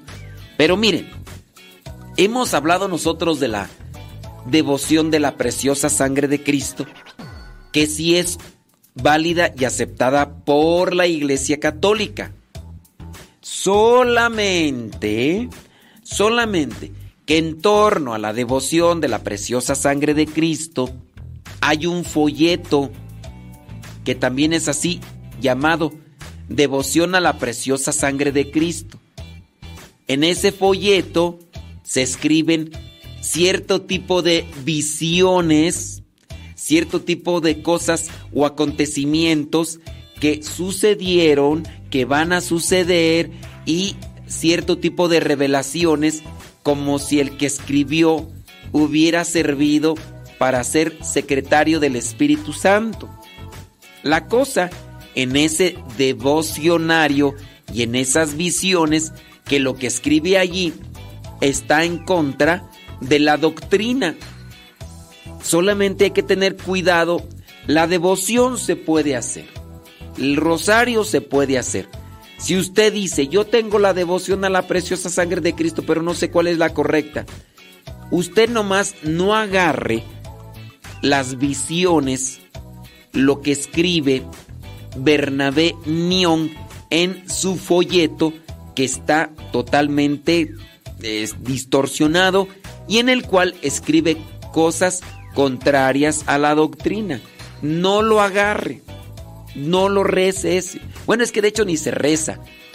Es un libro donde presenta cataclismos, eh, cosas eh, que van a pasar supuestamente, acontecimientos así como apocalípticos en el sentido de, de- de cosas malas y feas que van a suceder, al modo de como lo hacen los testigos de Jehová, para estar asustando a la gente y para hacerlos formar parte de sus grupos.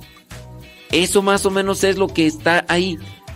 Hay muchas personas que son seguidoras de las conspiraciones, de seguidoras de, de este tipo de anuncios que son catastróficos. Hay muchas personas, e incluso hay algunos cristianos católicos que se dedican a estar haciendo este tipo de menciones, generando un pánico, temor en la gente y al mismo tiempo convirtiéndose en seguidores de estos fulanos. Y, así, hay gente que, por, por ejemplo, no tiene como que discernimiento, criterio, comienza a seguirles pensando que por el seguirles a estos fulanos van a alcanzar la verdad y van a alcanzar la salvación. Pero, ahora, con relación a que, que si es un rosario con cuentas rojas, eso de ser de cuentas rojas, pues no creo que tendrá mucho que ver con los rosarios si es que el rosario se toma en serio para rezar. Yo he visto rosarios rojos. Estos rosarios rojos se dice muchas veces son de pétalos de rosa. Es un rojo óxido y que a su vez se ve muy elegante, ¿no? Pero no por el hecho de que sea rojo ya es malo. Lo que vendría a ser, por ejemplo, el rosario que se hace a la Satán Muerte, que tengo entendido yo, es un rosario prácticamente como el que nosotros rezamos, pero no sé si le agregan algo más a ese rosario. Si le agregan algo más a ese rosario, que yo no sé qué sería, pero en ese caso sí podría estar equivocado, podría estar mal, y por lo tanto, pues, hay que rosario. Eh, incluso, pues miren, los devotos y seguidores de la Satán Muerte tienen supuestamente hasta sus sacramentos, tienen las misas, ellos ofrecen misas que de primera comunión, de confirmación. Pues bueno, ahí en la página de la Satán Muerte, del santuario, dicen ellos, del santuario de la Satán Muerte, en Tultitlán, ellos mismos ofrecen hasta exorcismos. Imagínese usted. O sea, los mismos fulanos que están detrás de todo esto ofrecen todas estas cosas por las cuales muchos de los que se han involucrado con la Satán Muerte pues quedan eh, infestados, contaminados por las cosas malignas. Y ahí ellos mismos ofrecen lo que vendría a ser exorcismos para ayudar a estas personas. Pero eh, todo esto es para confundir. Personas que podrían tener poco conocimiento de la doctrina podrían decir, no, es que ahí sí es de Dios porque hasta rezan el Padre Nuestro, rezan el Rosario. Y mucha gente, porque es una mayoría, en mucho desconocimiento y en alfabetismo religioso, pues van a poder decir, ah, no, pues, y aquí soy, y aquí soy.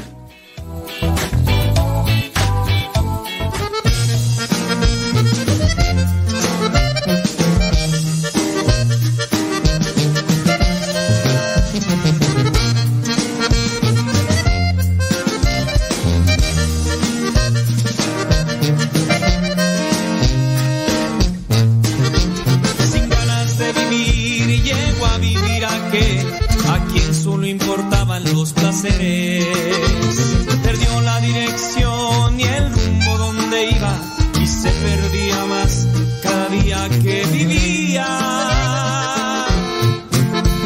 Se la pasaba triste sus errores recordando y a veces se quedaba en las calles ahí tirado.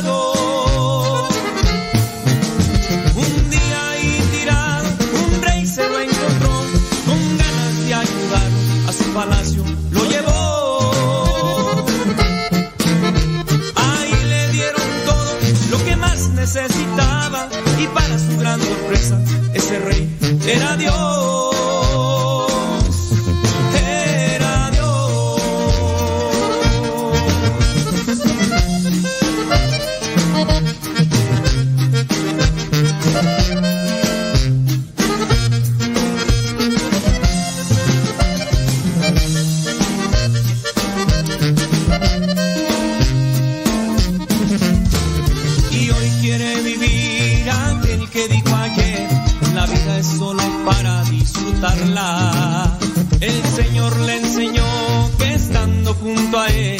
La vida sí que es para disfrutarla. Se la pasaba triste sus errores recordando y a veces se quedaba en las calles ahí tirado. Un día ahí tirado, un rey se lo encontró con ganas de ayudar, su palacio lo llevó.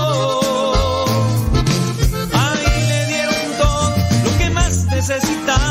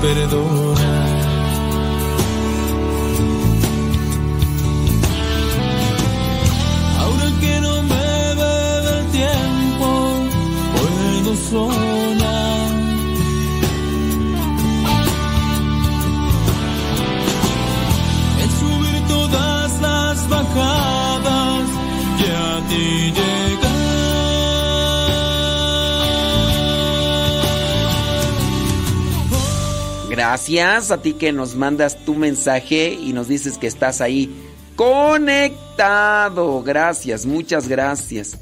Dice por acá una persona, dice, yo tengo el rosario de la preciosa sangre de Cristo y el libro lo acabo de comprar y tiene el sello eclesial y es muy bien, eh, claro, sí, eh, hay que, hay que tener cuidado, ¿no? Con, con los libros que pudieran aparecer por aquí, por allá y todo, porque sí, hay mucha, pero mucha confusión. El, el sello eclesial, el imprimatur, el nihil obstat, es una forma como para decir, está aprobado por la iglesia. Hay que revisar muy bien ahí. Pero les digo, si dentro de las devociones encontramos algo por ahí ya medio raro, pues ya hay que echarlo a un lado. Aunque te lo hayan regalado, lo que sea, hay que arreglarlo. Por ahí miré una pregunta, pero nada más que se me fue, ya no la alcancé a ver bien. Que qué hacía con unos libros que traían algunas cosas que creo que no estaban muy bien.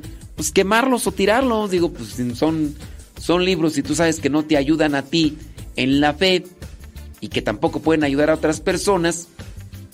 Por lo mejor sería, en su caso, tirarlo. Ándele pues. Saludos, dice. eh, muchas gracias. Qué bueno. Dice que nos escuchan. ¿Quién tú? Eh, Lady, Diana, Jesús Isaías, Sara eh, y Julio César. Ándele pues, pues nos, escuchan ahí en, en Chipilo. Bueno, pues saludos hasta Chipilo. No sé dónde será Chipilo. Pero este ha de ser un pueblo, no sé dónde será. Eh, sí, hombre. Sí, sí, sí. Ándele pues, hombre, muchas gracias. Qué bueno. Bueno, vamos con una preguntita por acá que nos están haciendo. Claro que por supuesto que desde luego que sí. Sí. Ándele, dice que lo del rosario y de la Satán muerte, pues que estaba de venta en una tienda. Ándele. Dice... ¿Qué dice tú? Una persona me dijo que tú. A mí me dijo una persona que es maestra que ella mejor por medio de una serie está aprendiendo la religión, pero solo que es la serie de La Magdalena, que nada que ver con las instrucciones o evangelización. Yo empecé a mirar un poco, pero para mí hay matriarcado. Ya sé que hay de todo, pero ahora me doy cuenta que falta mucha reflexión y comprensión de lo que se habla o se observa. Sí, yo, yo he escuchado a personas que dicen que ven esa, esa videoserie, pero pues miren, no hay una referencia bíblica de María Magdalena, entonces lo que pudiera estar en esa videoserie es fruto de una imaginación, es fruto de una mente muy creativa. Tengan sus cuidados con ese tipo de series. En otras series, incluso que hablan del mismo Jesús, en la Biblia se distorsiona también mucho la imagen de la Virgen María y está más a modo de entretenimiento que de evangelización. Dice por acá, ya que está hablando de rosarios, ¿me puede decir de el de las familias de un señor Miller? No, no sé tú. Ese sí no no no sabría decirte qué onda. Dice, "Ándele pues. Saludos, Chabela. Échele con todo. Trabajar duro y tupido." Dice por acá que tú Disculpe, tengo una duda. ¿Un laico puede bendecir una cruz de difunto y puede incensar? No. Bueno, mira, el hecho de, de incensar, pues los laicos son los que vienen a echar el incienso, ¿no? Cuando participan de misa, cuando están en la procesión, ya ves que ellos van con la procesión con el incensario y llegan al altar y le pasan el incensario al sacerdote para que incense el, el altar después se lo pasa al que está dentro del, de la liturgia. Y después, en algún momento, ese mismo laico regularmente, a menos de que esté un diácono, tendría que hacerlo un diácono, pero el laico pues allí incensa al sacerdote. Es decir, que en su caso podría hacerlo, pero dentro de lo que vendría a ser esta participación de la Santa Misa, aunque yo no sé a qué te refieras con eso de incensar. Recuerden que el, incensar es solamente un símbolo, no es un sacramento así como tal. Entonces, de poderlo hacer, pudiera, en su caso, hacerlo, ¿ok? Déjeme ver por acá. Saludos, dice. Ah, muy bien, gracias. Yo tenía un rosario y el libro de esa advocación que usted dijo de Bernabé. Me lo vendieron unos amigos. Como usted dijo que ese no es correcto, yo lo puse en la basura. Pero tengo una pregunta. A mí también me bendicieron, es bendijeron. Un crucifijo es más o menos grande. No sé si debo de hacerme de, de él, padre. Ayúdeme en eso. Bueno, pero ese ese crucifijo es ¿qué, qué tiene que ver con lo del rosario o qué? ¿O qué tiene que ver con lo de lo de Bernabé o de los amigos o qué? Porque pues o sea, no no estamos pues ahí como que no conecto, no conecto la idea. A ver si me explicas un poquito. Explíqueme, explíqueme. Dice que no se dicen cuentas, que se dicen cuencas. Pues yo no, no. Es rosario de cuentas, aunque dice, dicen acá que no se dice cuentas, que se dice cuencas. ¿Será? Sí. Dice, no le llame sante, santa a esa imagen, es satánica. Este. Yo le llamé sa Santa. Yo le llamo Satán muerte, ¿no? Sí. Bueno, no sé si ahí se, se me cuatrapió el asunto, pero yo regularmente cuando me refiero a la Satán muerte le digo así, Satán muerte, no le digo Santa muerte. Solamente leí acá el comentario de la persona que me dijo que había encontrado así y yo solamente leí el comentario, ¿verdad? Pero yo no le llamo a la Satán Santa. Yo, yo, yo, yo, ¿verdad? Pero bueno, si se me fue por ahí, se me fueron las cabras al monte. Sorry con excuse me. Muy bien. Ándele pues, déjame ver por acá más preguntas. Bli, bli, bli, blu, blu, blu. Ándele pues.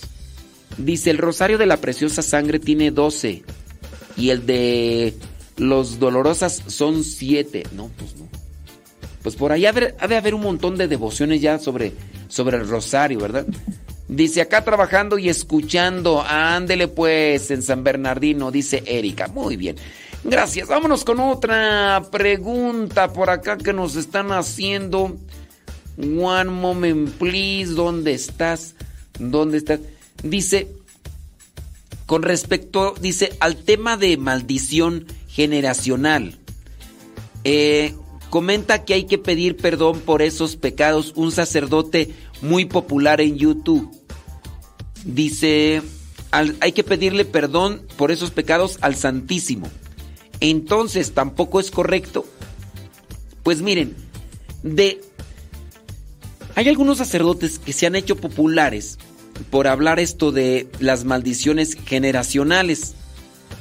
Se ha hecho una distorsión total. Yo solamente puedo decirles que hablando de cadenas eh, generacionales, de pecados generacionales. Hay cosas que conectan. De ahí lo que vendría a ser el llamada cadena, porque hay un eslabón, hay un conecte. Papá alcohólico transmite regularmente a sus hijos un vicio, porque los hijos ven que el papá es alcohólico. Los hijos al no tener un discernimiento, al no tener una prudencia, pueden abrazar igual ese mismo vicio.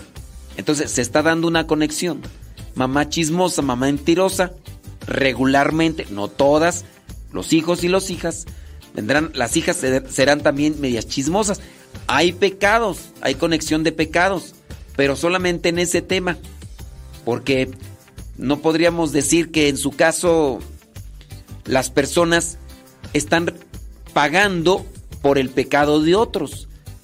A veces no es que paguen, son consecuencias de un pecado. Por ejemplo, un este un papá o una mamá que se metieron tanto en el pecado que adquirieron una enfermedad y esa enfermedad es congénita, se transmite. Ahí podrían estar ah, recibiendo la consecuencia del pecado los hijos, pero no así decir que en, la vida le va mal a la persona porque los, los papás pecaron y, por, y la persona no, no va a sobresalir o no le va a ir bien porque está recibiendo la consecuencia del pecado.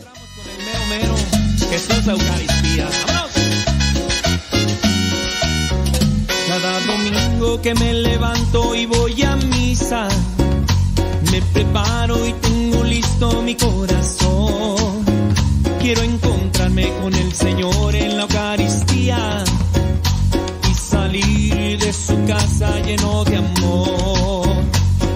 Escuchando tu palabra me animas y me preparas y pones listo mi corazón. Me alimento de ti en la Eucaristía, vida eterna tú prometes en esa acción. Y de esa acción yo viviré en tus promesas, yo confiaré. Eres Jesús, promesa que dejaste, yo confiaré.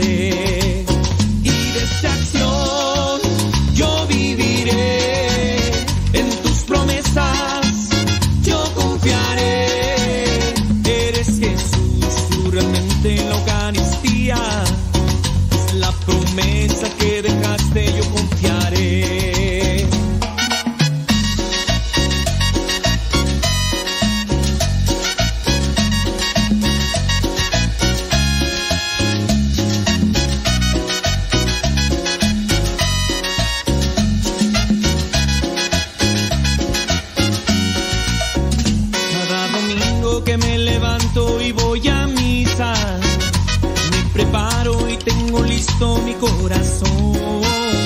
Quiero encontrarme con el Señor en la Eucaristía y salir de su casa lleno de amor. Y de esa acción yo viviré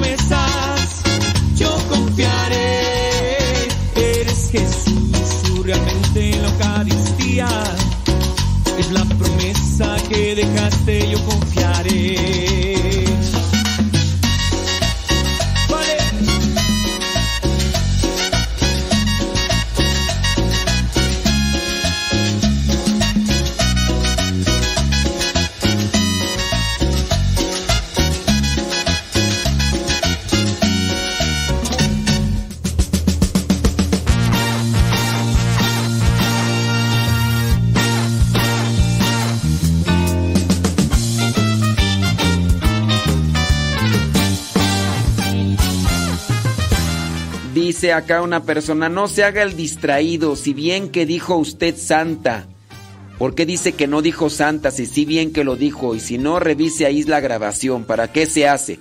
Está bien, pues, pero no lo dije con intención. Perdóneme. Perdono, Dios mío. Públicamente pido perdón por haber dicho santa a quien no es santa. Perdón y clemencia. Perdón y clemencia.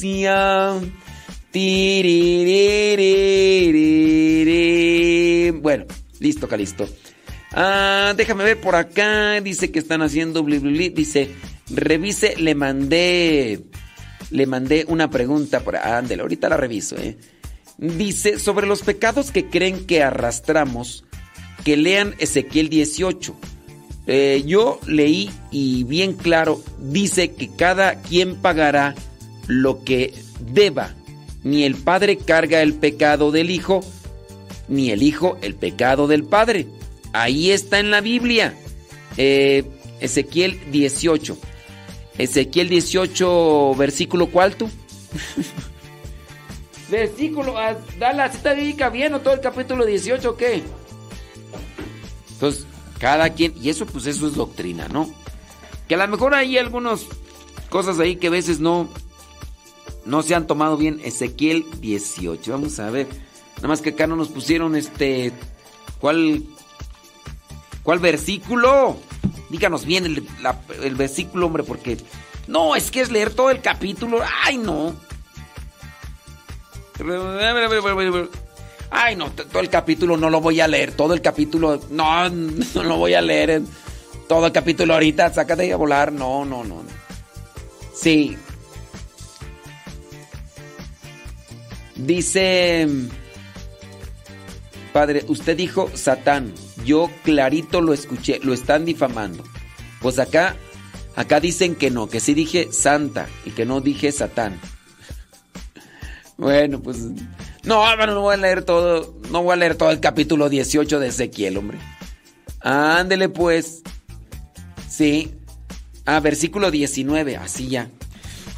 Más, más claro. Ezequiel 18, 19.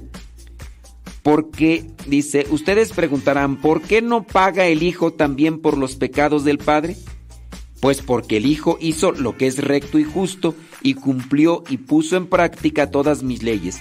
Por eso ciertamente vivirá. Solo aquel que peque morirá. Ni el Hijo ha de pagar por los pecados del Padre, ni el Padre por los pecados del Hijo.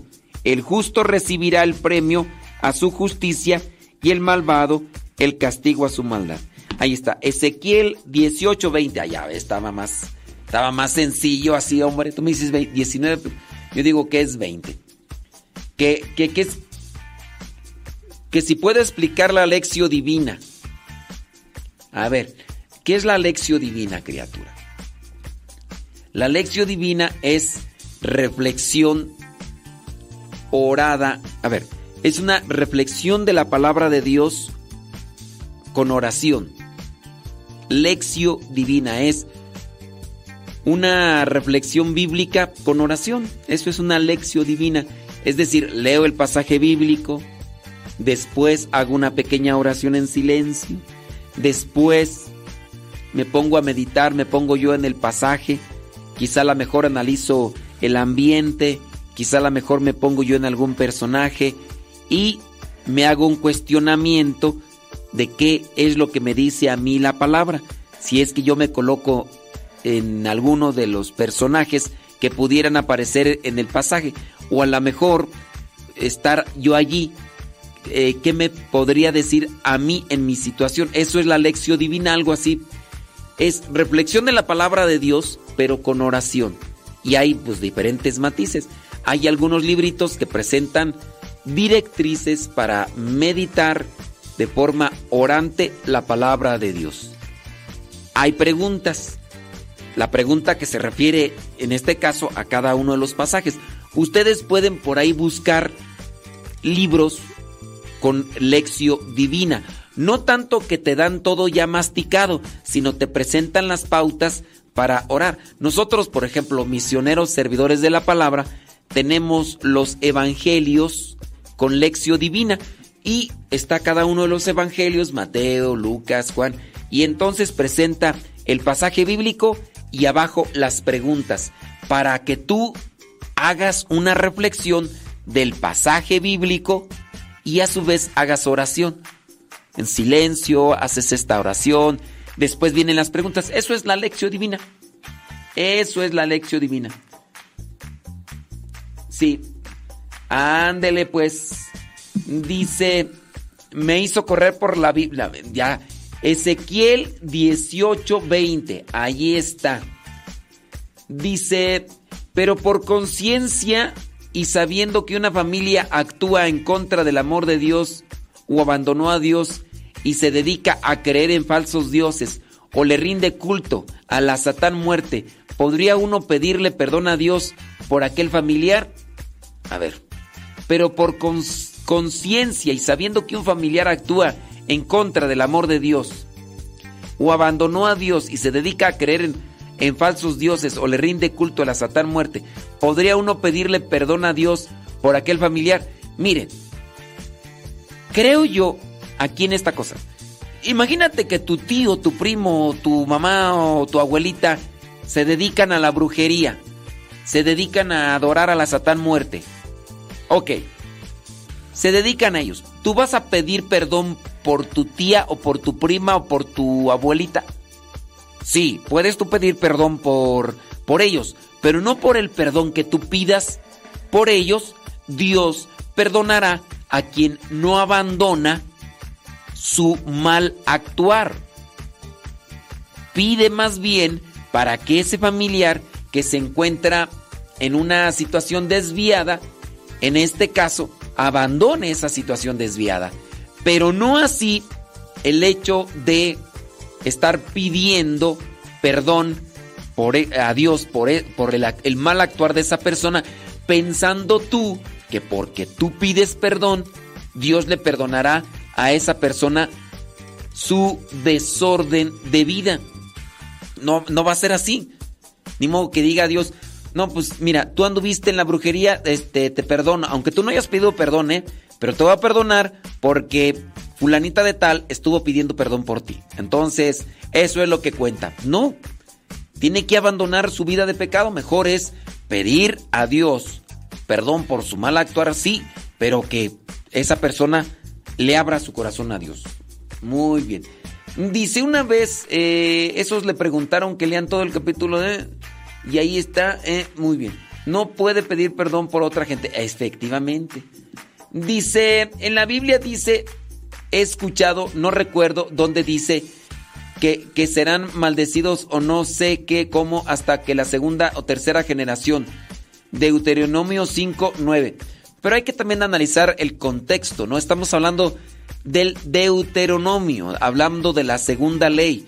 Estamos hablando de un libro propiamente judío. Estamos hablando de estos libros que fueron escritos dentro de un contexto de inicio del pueblo de Dios. Hay muchas cosas que están dentro del Deuteronomio que ya no aplican. Podrían también tomarse estos eh, estas cosas que están ahí, que, a ver, deja ver, qué dice Deuteronomio 5.9, ver si es cierto que dice ahí, porque yo, pues, digo, yo, o sea, si así tengo en cuenta lo que vendría a ser el Antiguo Testamento, pero así como que, uy, voy a vivirlo, el Antiguo Testamento, pues no. ¿Qué dice Deuteronomio 5.9?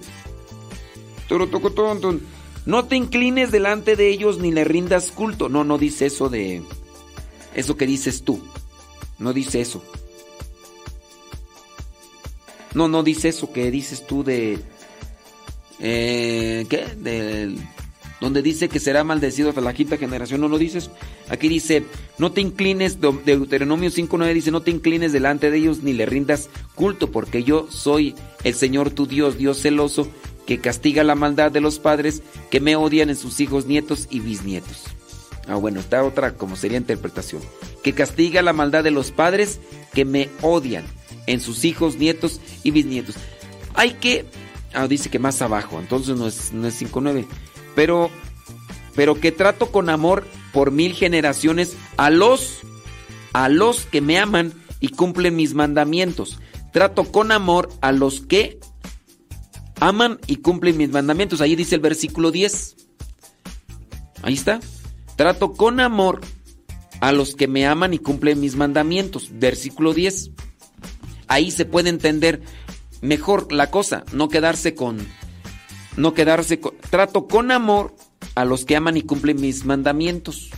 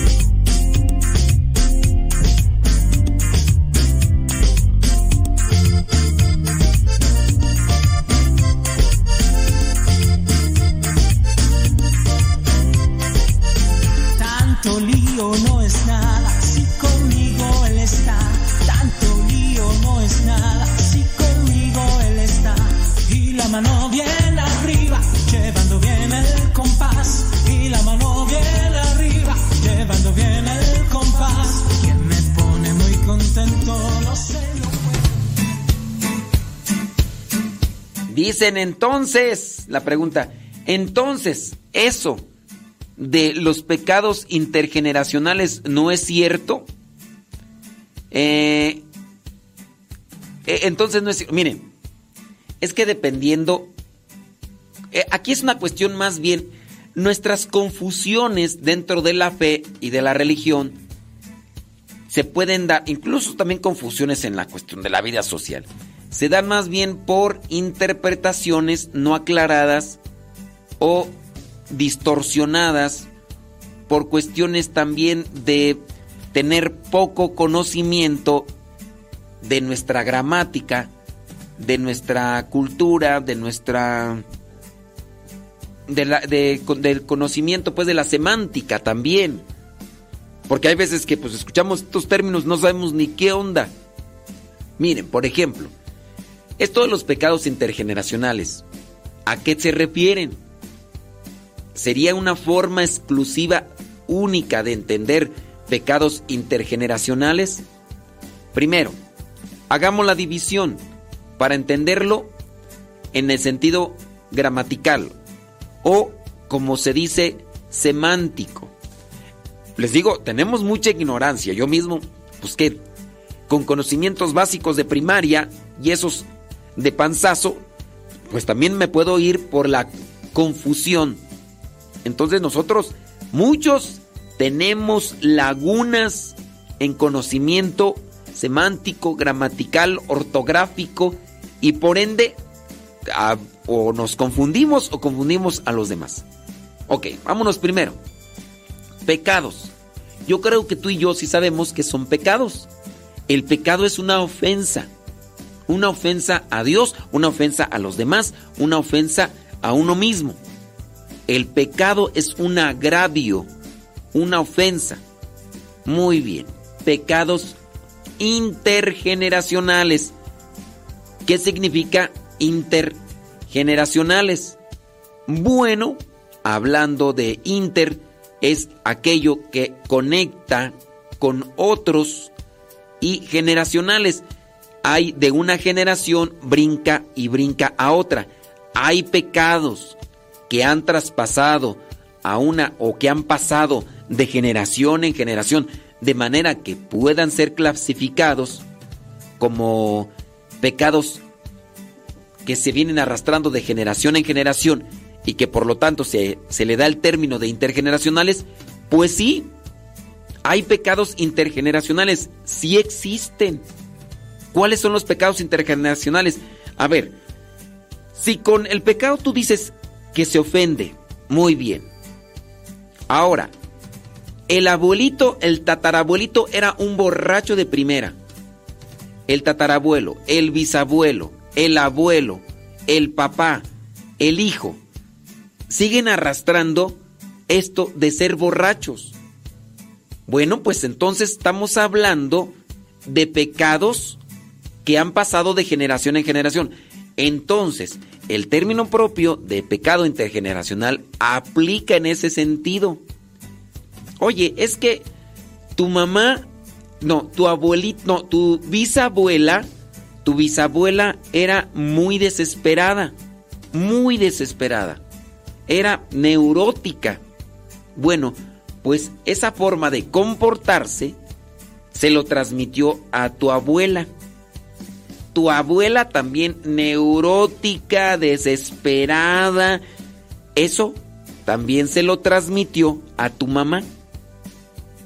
Y ahora, chécate a la mamá, que es bien desesperada, bien así inquieta, bien eh, preocupona, se lo transmitió a la hija.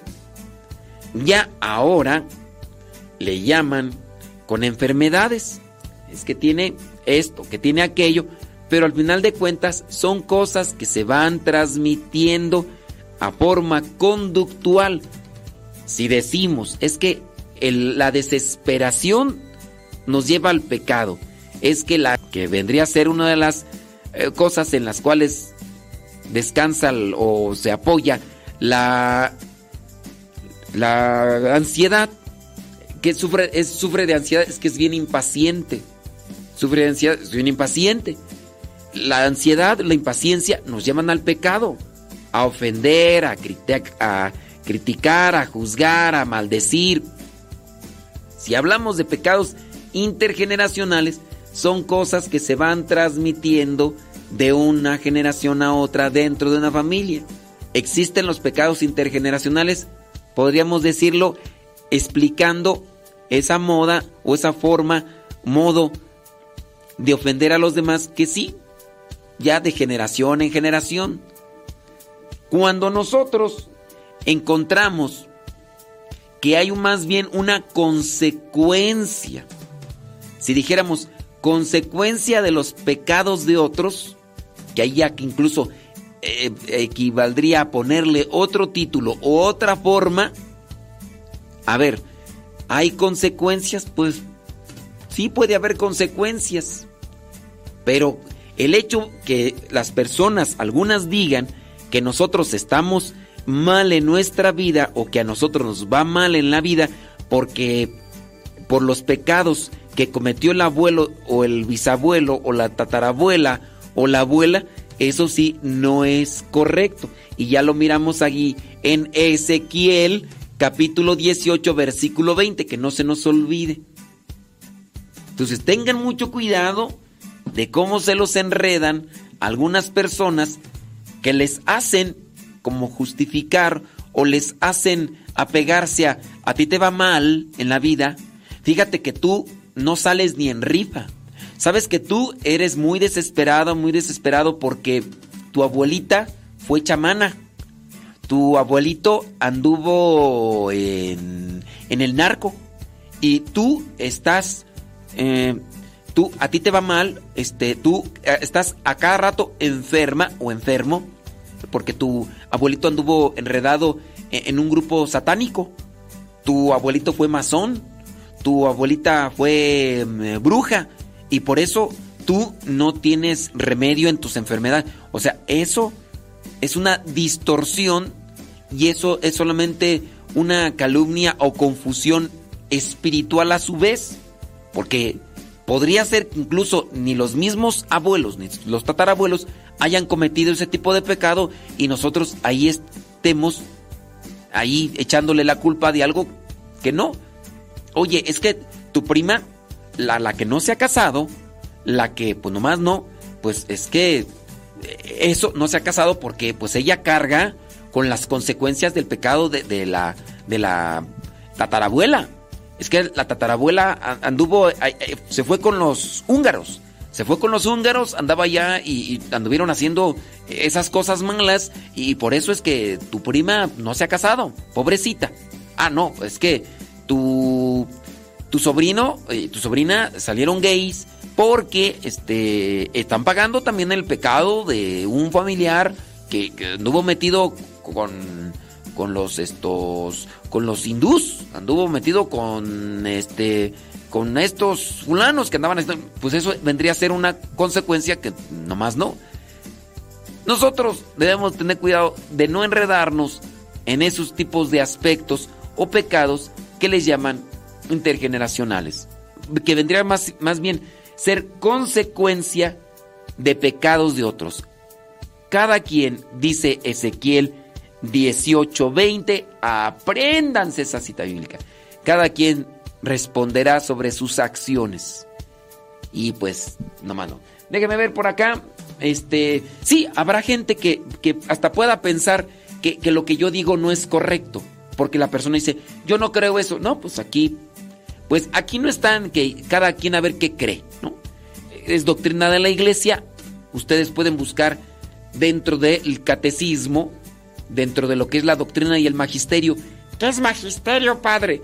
El magisterio son los documentos, es la doctrina de la fe de la iglesia. La iglesia tiene muchos documentos, viene a ser la base fundamental, la Biblia, y de la Biblia se desprenden muchos documentos, encíclicas, cartas apostólicas, este, documentos que está también lo que vendría a ser el derecho canónico. Entonces todo esto le da un fundamento, es el depósito de la fe. A eso nos referimos con el magisterio y hay que leerlo. Entonces, si hay alguien por ahí que diga yo no estoy de acuerdo con el padre, pues, pues entonces no está de acuerdo con el magisterio ni está de acuerdo con la doctrina. Ya nos vamos, señoras, señores, ya se nos terminó el tiempo. Que Dios les bendiga, pórtese muy bien, échele muchas ganas. Se despide su amigo y servidor, el padre Modesto Lule, de los misioneros servidores de la palabra. Hasta la próxima y espero que el programa les haya ayudado. 2, 3, 4, 1, 2, 3, 4. Yo estoy loco con mi Dios. Yo estoy loco con mi Dios. Él me da la salvación. Él me da la salvación. Siempre glorificaré.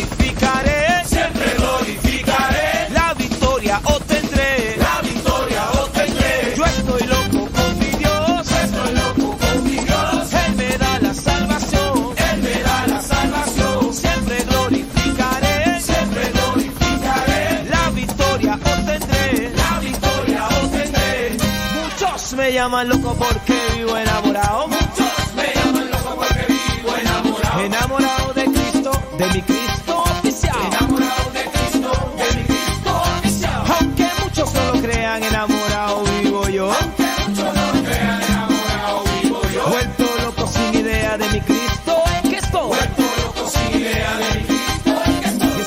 vivo enamorado de Cristo. Afición. Es que yo vivo enamorado de Cristo. Afición. Es que yo vivo enamorado de Cristo. Afición. Yo vivo enamorado de Cristo. Y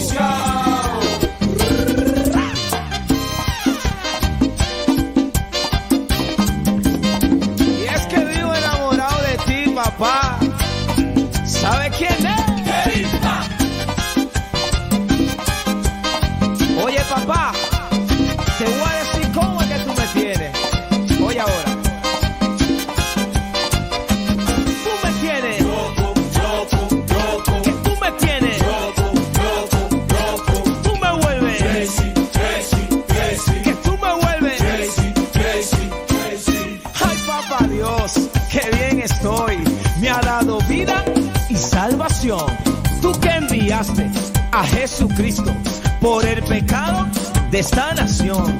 Por eso canto, por eso digo que vivo loco, loco de amor y tú me tienes loco, loco, loco. Tú me tienes loco, loco, loco. Y tú me vuelves. Ya son las 11 de la mañana con un minuto. Nos desconectamos del Facebook y del YouTube. Hoy día martes viene por ahí Patti y Paco con su programa Lo que Dios ha unido. Y después del Angelus, ¿qué le parece? Regresamos por acá. Gracias a los que estuvieron ahí comentando. Ya no miré todos sus comentarios porque si no luego me distraigo. Luego me distraigo. Mm.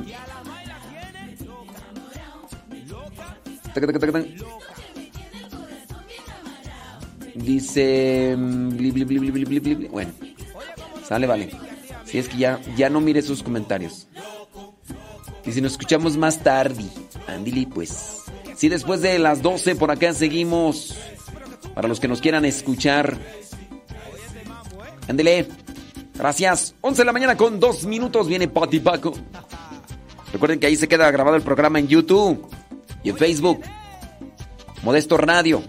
Y también en Spotify, en iTunes, en Google Podcast.